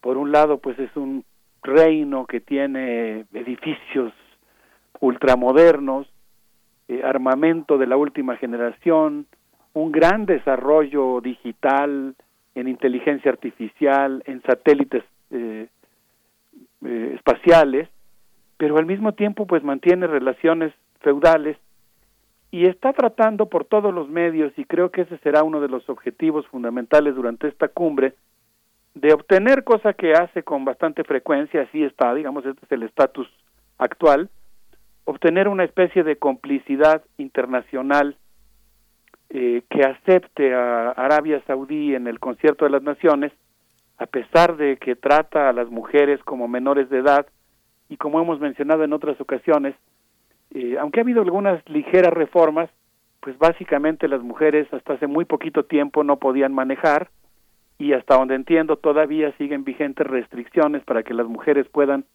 solicitar un trabajo o acudir a una cita médica o viajar al extranjero si no cuentan con el permiso de su esposo, de su padre o de su tutor.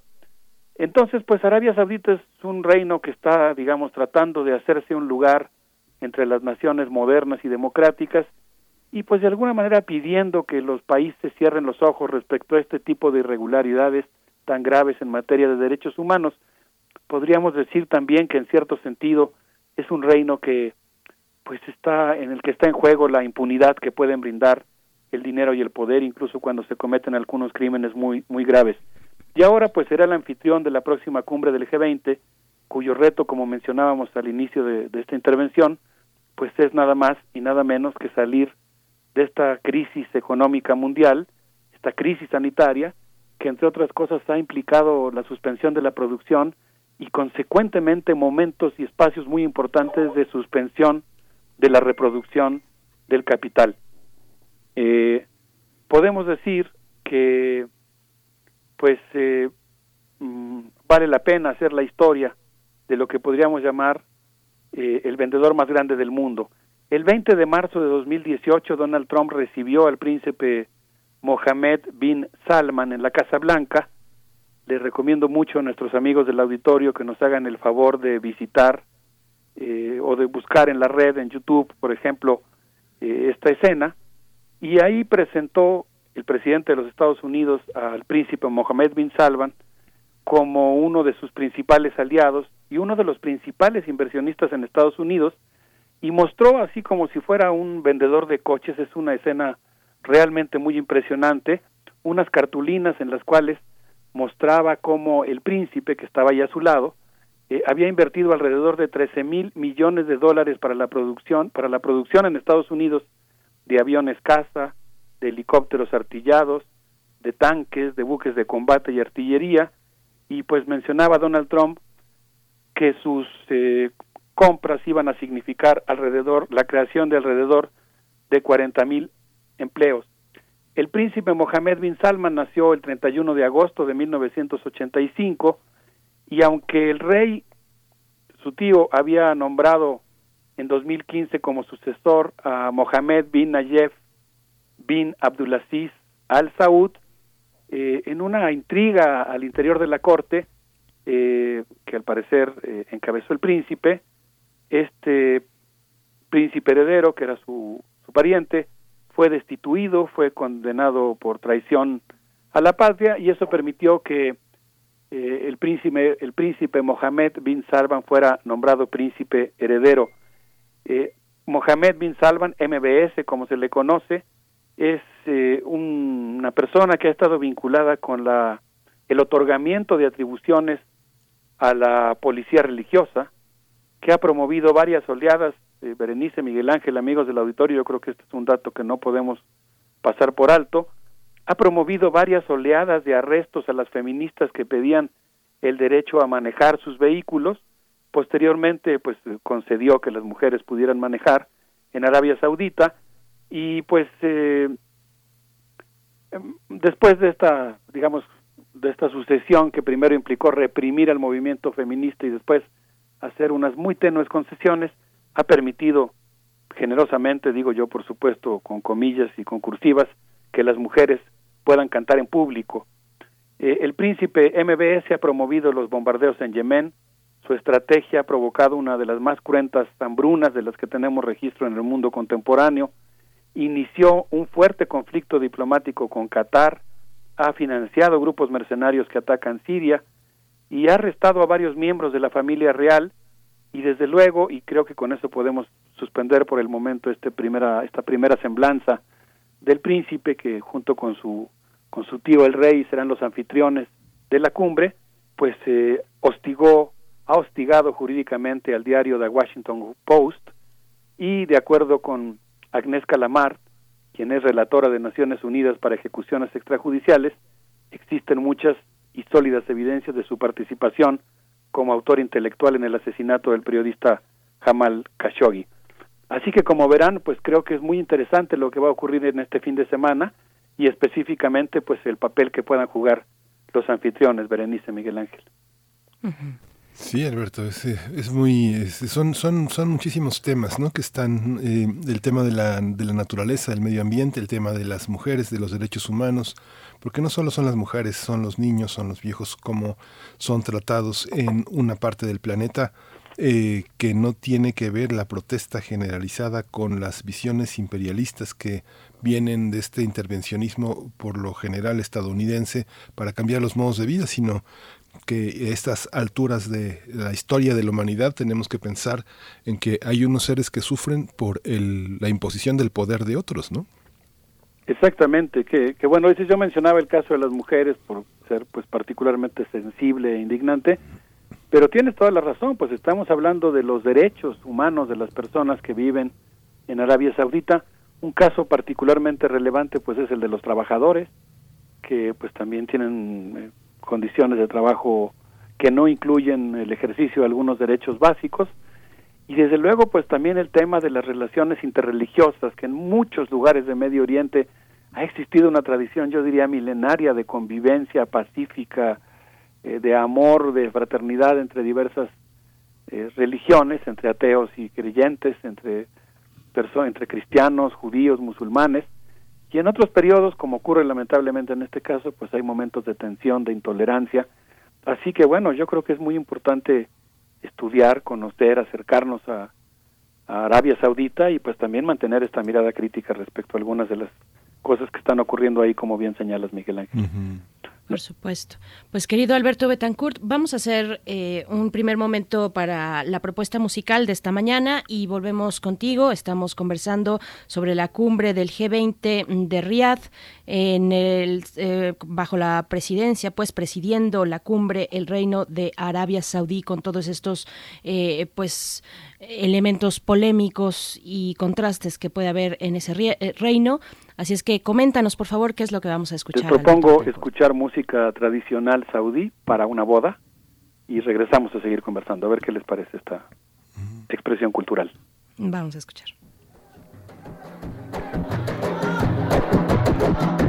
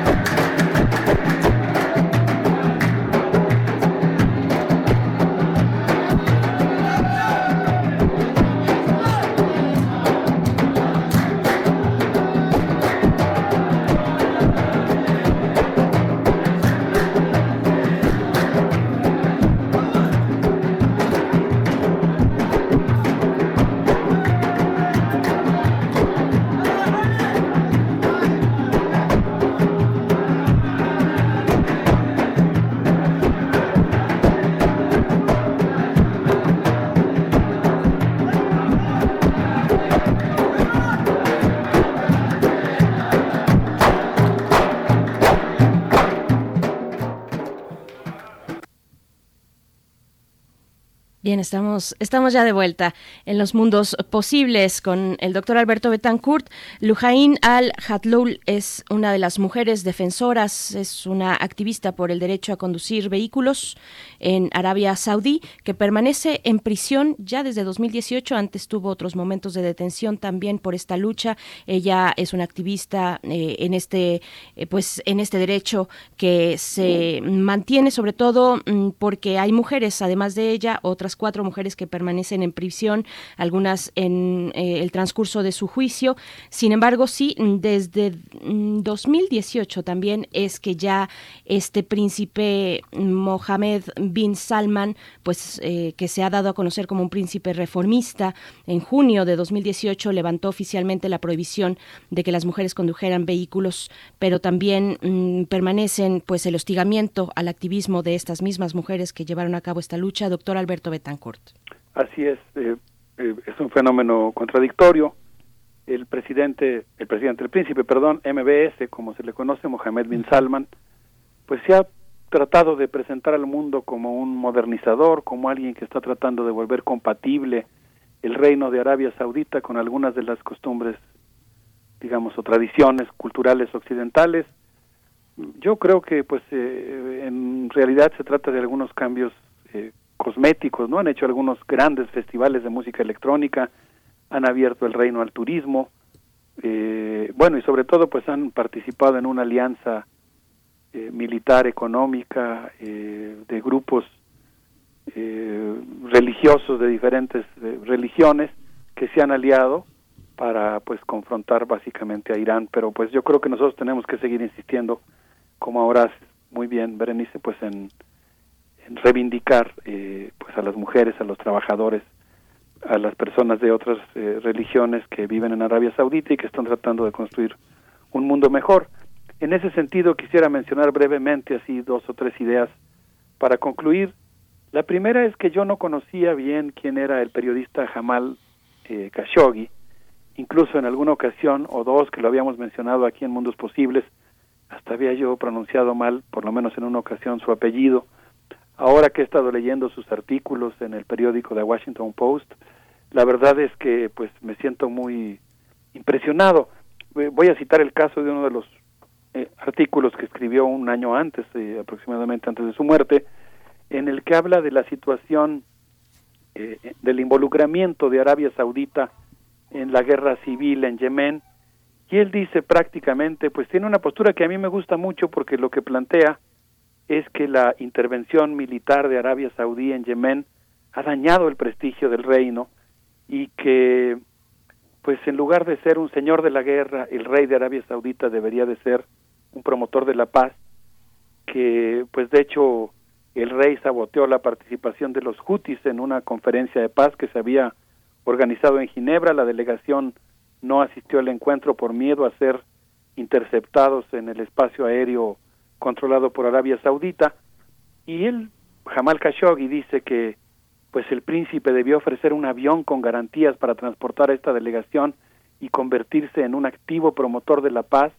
y usar su dinero, su experiencia diplomática, sus contactos en el mundo para un fin mucho más noble y que le hubiera garantizado a largo plazo de una manera mucho más eficiente su seguridad, que es promover la paz. En ese sentido, Jamal Khashoggi dice que el sistema de defensa saudí se basa en el sistema antibalístico Patriot provisto por Estados Unidos que resulta carísimo. Cada vez que alguien lanza un misil contra Arabia Saudita y se dispara una, un cohete Patriot, cada cohete Patriot cuesta alrededor de 3 millones de dólares según la cifra que ofrece aquí el periodista Jamal Khashoggi. Y eso pues eh, quizá explique algunos de los préstamos que ha estado solicitando la monarquía saudí. De tal suerte que dice Jamal Khashoggi ese es un precio muy alto para nuestra defensa y para nuestra seguridad. Y sobre todo hay un precio que no podemos pagar y que no se puede cuantificar en dólares. Por ejemplo el hecho de que la aviación eh, saudí participó en el bombardeo de un camión en el que se suponía que se estaban transportando tropas hostiles a los eh, aliados de Arabia Saudí y resultó que era un camión escolar que transportaba niños y, y, las imágenes de la masacre, dice él, pues alientan el odio contra, contra el reino de Arabia Saudí, cuando si se hubiera buscado la paz, pues eso hubiera permitido cimentar, construir, cultivar un proceso que a la larga pues beneficiaría mucho más a Arabia Saudí, permitiría su prosperidad económica, su prestigio en el mundo y sobre todo el hecho de que sus ciudadanos pudieran caminar tranquilamente por cualquier lugar de, del mundo. Eh, finalmente, casi para terminar, quisiera mencionar que en, hubo ya una cumbre del G20 en Arabia Saudí, también fue digital, lo recordarán eh, Miguel Ángel, Berenice y nuestros amigos del auditorio. En esa reunión se trató el tema de los precios del petróleo. Arabia Saudí desató en marzo, el 18 de marzo me parece de este año, una guerra contra Rusia echó a andar sus máquinas, sus bombas de extracción de petróleo, e inundó el mercado petrolero eh, con una sobreproducción de barriles que empezó a derribar los precios del petróleo. Y cuando fue la cumbre del G20, Donald Trump eh, promovió que se llegara a un acuerdo.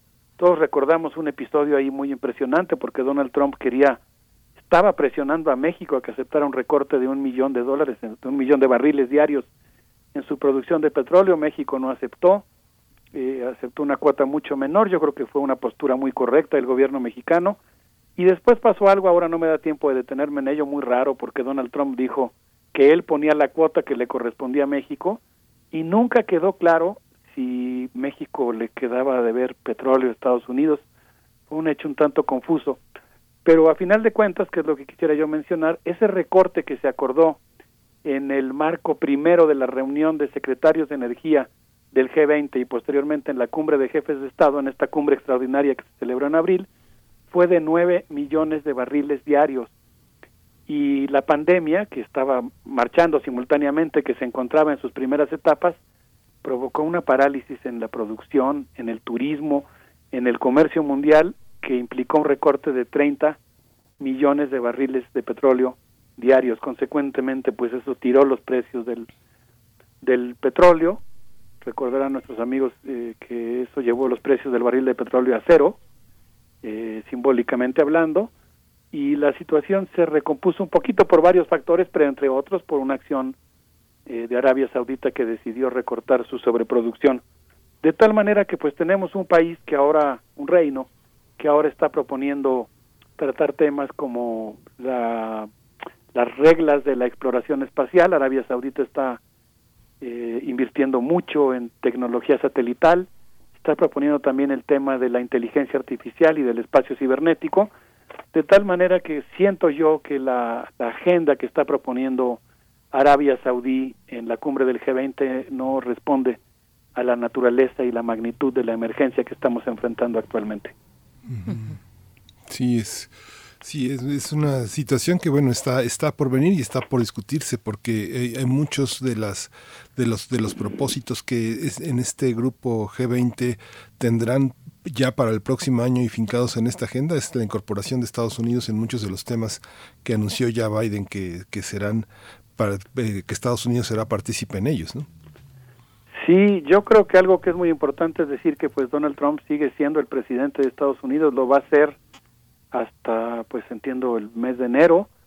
Supongo yo que reserva de todo lo que pueda pasar todavía en la, en la transmisión de poder, eh, está queda claro que no va a ser terza, que no va a ser una entrega fácil y que Donald Trump, supongo yo que ahorita debe tener en su escritorio un alterón de papeles extraordinario porque va a tratar de hacer todo lo que pueda para blindarse el mismo, para evitar procesos jurídicos en su contra y pues para impulsar los negocios y los intereses de la alianza político-empresarial que lo llevó al poder.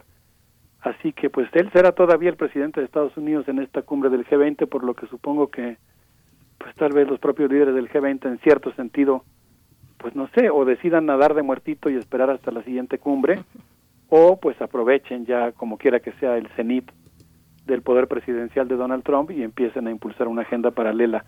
Vamos a ver, yo creo que por eso es muy interesante que observemos atentamente lo que va a pasar el próximo sábado y domingo y pues desde luego la postura de México que esperemos que, que siga, siga abogando por eh, pues una eh, solución multilateral a la crisis sanitaria que está enfrentando el mundo y el derecho universal a las vacunas, al equipo médico. Así es, pues doctor Alberto Betancourt, ya veremos el curso de la cumbre. Es la primera nación árabe, Arabia Saudí, la primera nación árabe que alberga la cumbre del G20 y pues bueno, se había planeado una reunión ambiciosa en, en medio de esta campaña de modernización del príncipe heredero MBS eh, y, bueno, se, se, lleva a cabo en estas condiciones de pandemia de manera virtual. Eh, sábado y domingo estaremos conversando al respecto. Nos vamos a despedir ya, querido Alberto Betancourt. Sí, qué rápido se nos va el tiempo platicando tan a gusto. Les propongo despedirnos escuchando a Asif Santo Cagualí hicimos el esfuerzo de poner en esta ocasión música suní y ahora vamos a poner música chi, esperando con mucho respeto eh, que haya una reconciliación en Medio Oriente y que se construya un mundo que acepte la pluralidad. Vamos a escuchar Hakali, van a ver de lo que son capaces los músicos místicos eh, Bueno, pues Gracias. Un, abrazo con mucho cariño, Miguel Ángel, Berenice, amigos del auditorio. Otro de vuelta para ti, querido Alberto Betancourt. Vamos a escuchar esta propuesta musical y volvemos a primer movimiento.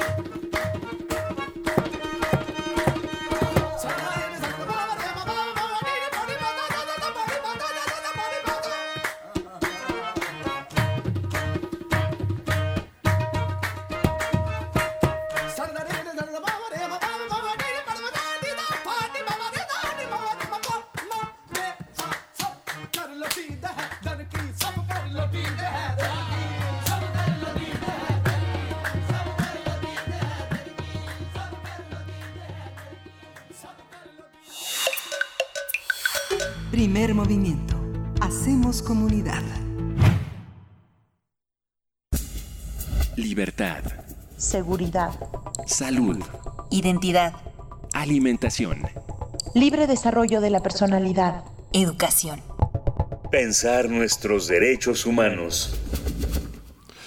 Pues ya estamos en nuestra sección Derechos Humanos, eh, los pasos que México ha dado para garantizar los derechos de niñas, niños y adolescentes. Hoy le vamos a conversar con Alicia Vargas Ayala, directora del CIDES eh, IAP, Centro Interdisciplinario para el Desarrollo Social, e integrante del Consejo Directivo de la Redim. Te, escuchamos, Alicia Berenice Camacho y Miguel Ángel Quemain, como todos los jueves, cada 15 días. ¿Cómo estás? Buenos días, Miguel Ángel. Buenos días, Berenice. Gusto en saludarles. Buenos días a todo su auditorio. Y la verdad es que, pues, me gustaría tener, como siempre, buenas noticias y vamos a empezar por lo bueno, que luego terminemos con lo que nos falta, ¿no? Con los pendientes. Pero estamos eh, a punto de estar de placeres porque el 20 de noviembre de este año cumple nuestro país ya 30 años de haber ratificado la Convención de los Derechos de Niños, Niñas y Adolescentes, que se trata de un instrumento que desde el Comité de los Derechos del Niño se eh, instauró en el año de 1989 y en el año de 1990, a, a partir de septiembre, se da a, al mundo para la ratificación. Entonces, México es de los primeros países que ratifica este pacto como comprometiéndose plenamente a que todo su país, toda su legislación, toda su ciudadanía, su gobierno estará comprometido en la defensa y protección de los derechos de niños, niñas y adolescentes. La primera cosa que tenemos que saber es que reconocemos a partir de ese momento como eh, menores de edad, como niños, niñas y adolescentes, como niñez, a la población que se ubica entre los 0 y los 17 años hasta antes de cumplir los 18 años. Es muy importantes los logros que nuestro, o los avances que da nuestro país en los últimos años, a pesar de que se ratificó desde 1990, como decíamos, pues la verdad es que no es sino hasta el año 2011, algunos añitos después, ¿no? Eh, que se reforma nuestra constitución en el artículo primero y que en este en este artículo se reconoce a todas las personas todos los, los sujetos nacidos en este país en este que se reconozcan como mexicanos y que son personas que gozarán de los derechos humanos reconocidos en esta propia Carta Magna y en los tratados internacionales que hayan de los que sea parte nuestro país. Esto realmente, al hacer la modificación en el artículo constitucional, da un paso eh, muy importante porque obliga a todas las autoridades a promover, a respetar, a proteger, a garantizar los derechos humanos conforme a los principios universales de interdependencia, indivisibilidad y progresividad. Reconocerlo a través de la Constitución fue uno de los pasos más importantes. En esa misma reforma de 2011 viene el, el, segundo, el segundo paso importante con la modificación al cuarto constitucional, donde se mandata y se reconoce por primera vez el interés superior de la niñez.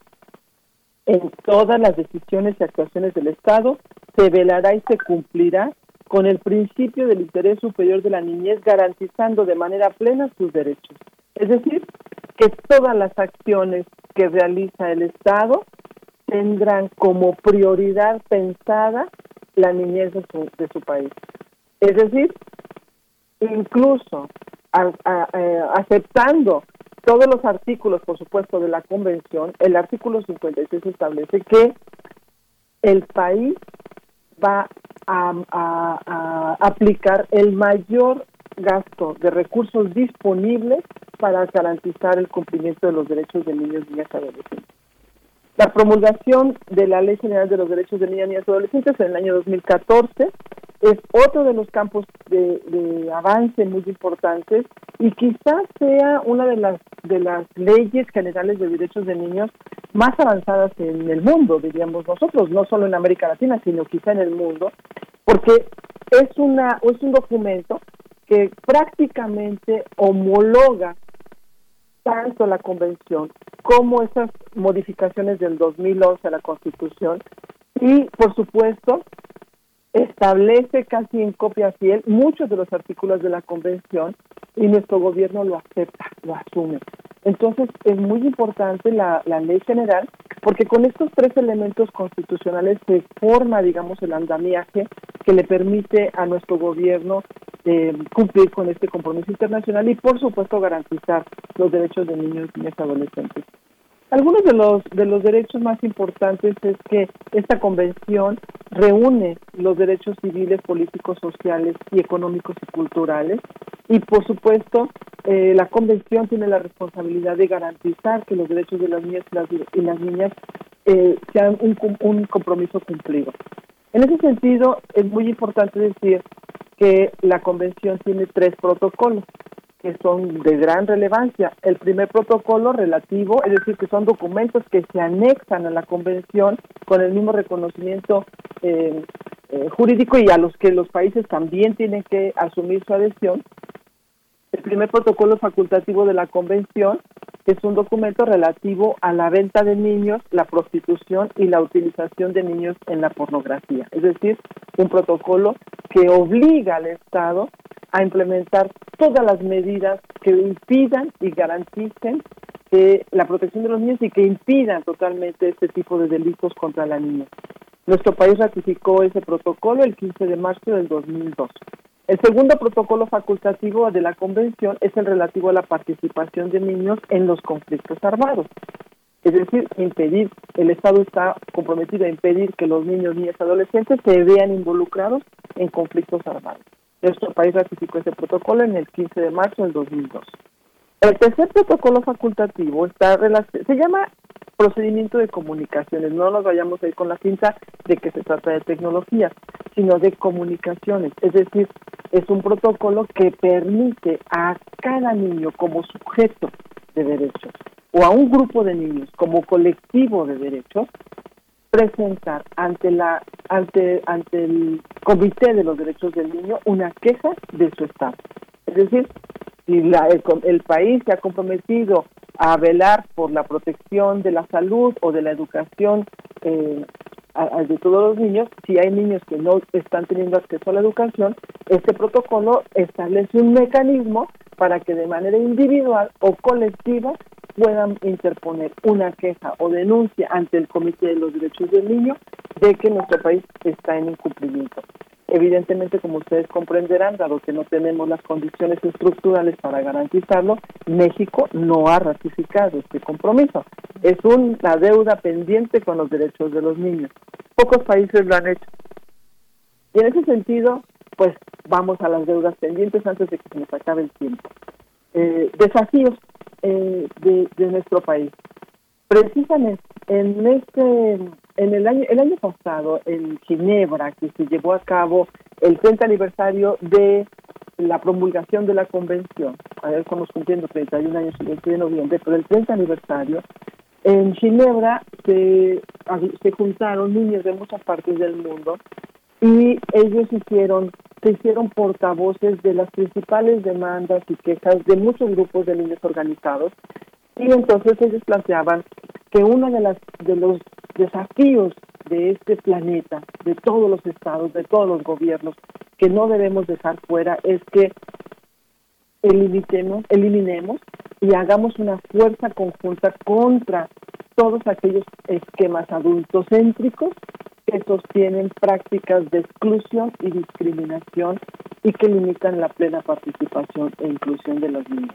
Es decir, vayamos en una batalla contra los sistemas culturales que han sostenido propuestas de exclusión, de discriminación y de definición adultocéntrica, como si fuera el adulto el sujeto de mayor poder, cuando somos sujetos con igual identidad de derechos. Otro de los grandes pendientes radica en la construcción de mecanismos para que efectivamente se garantice este cambio cultural y se pueda avanzar hacia la ciudadanización y reconocimiento como sujetos plenos de derechos. Desde, desde esta perspectiva de ciudadanización, los niños dicen, los gobiernos tienen una deuda pendiente en el reconocimiento de los niños y las niñas también como sujetos defensores de sus propios derechos. especialmente haciendo énfasis en los derechos medioambientales, en el derecho fundamental a vivir en un ambiente sano. Y por supuesto la urgente necesidad de que los gobiernos garanticen la protección de que todos sus derechos sean una realidad. Particularmente quiero dejar dos notas finales, ¿no? Porque estos derechos que los chicos nos denuncian en el, en el, en el trigésimo aniversario de la Convención son nodales, son la piedra angular del reconocimiento de los derechos de los niños y las niñas, de la, del reconocimiento de la ciudadanización y por supuesto del reconocimiento de sujetos con igualdad de condiciones que los adultos. Uno de los de los elementos que en este en estos tiempos de, de, de COVID tenemos que atender de manera urgente en nuestro país, sin lugar a dudas, tiene que ver con una estrategia nacional para prevenir y frenar de manera inmediata la violencia contra niños, niñas y adolescentes. Otro de los elementos estratégicos es garantizar la accesibilidad a la educación de todos los niños y niñas que en estos tiempos de COVID desgraciadamente estamos perdiendo, en este, según algunos expertos, hasta el 25% de la matrícula de nuestro país, que ya se había garantizado en los últimos 10 años. Hoy estamos retrocediendo casi esta cantidad de años por la por la por la eh, incapacidad de nuestro gobierno de garantizar la educación a niños y niñas. Un programa nacional, por supuesto, de restitución de derechos a los huérfanos y la atención en la política migratoria para niños y niñas de nuestro país. Pues, Alicia... Son estos, este, sí. adelante. Sí, no, por favor, termina esa idea, por favor. Termino con esto, Berenice, perfecto. Sí, pues Alicia Vargas Ayala, no, gracias a ti, al contrario, porque merece una revisión exhaustiva llegar a 20 años de la ratificación de un convenio como este, eh, donde están al frente 30 eh, años, eh, que se firmó el 20 de noviembre precisamente, México cumple estos 30 años, una revisión exhaustiva, ojalá podamos darle continuidad hacia la siguiente participación a qué está obligado el Estado mexicano, eh, llegado ese momento a la última instancia, que es la ratificación de un convenio como este. Y bueno, es una lucha que está en curso, apuntalada por organizaciones como la que tú presides y como las que integran la Redim. Así es que te agradecemos mucho tocar el tema esta mañana y te mandamos un fuerte abrazo, Alicia. Gracias, Berenice. Si me permiten, la siguiente entrega pudiéramos hacer algunos avances desde la perspectiva de los niños, como le están mirando ellos, ¿no? Ay, fabuloso. Sí. por supuesto, Alicia, te agradecemos muchísimo y, muy buen día. Muchas gracias. muy buen día, muchas gracias. Gracias, Miguel Gracias a todos. Gracias, gracias. Hasta luego, Berenice. Pues nos dieron otra vez las 10, Berenice, así que pues ya nos vamos. Ya nos despedimos. Muchas gracias a todos. Quédense aquí en Radio UNAM. Miguel Ángel, muchas gracias. Gracias. Esto fue Primer Movimiento. El mundo desde la universidad. Radio UNAM presentó Primer Movimiento. El mundo desde la universidad. Con Berenice Camacho y Miguel Ángel Quemain en la conducción. Frida Saldívar y Uriel Gámez, producción. Antonio Quijano y Patricia Zavala, noticias. Miriam Trejo y Rodrigo Mota, coordinadores de invitados. Cámara Quirós, redes sociales. Arturo González y Socorro Montes, operación técnica. Locución, Tessa Uribe y Juan Stack. Voluntariado, Isela Gama.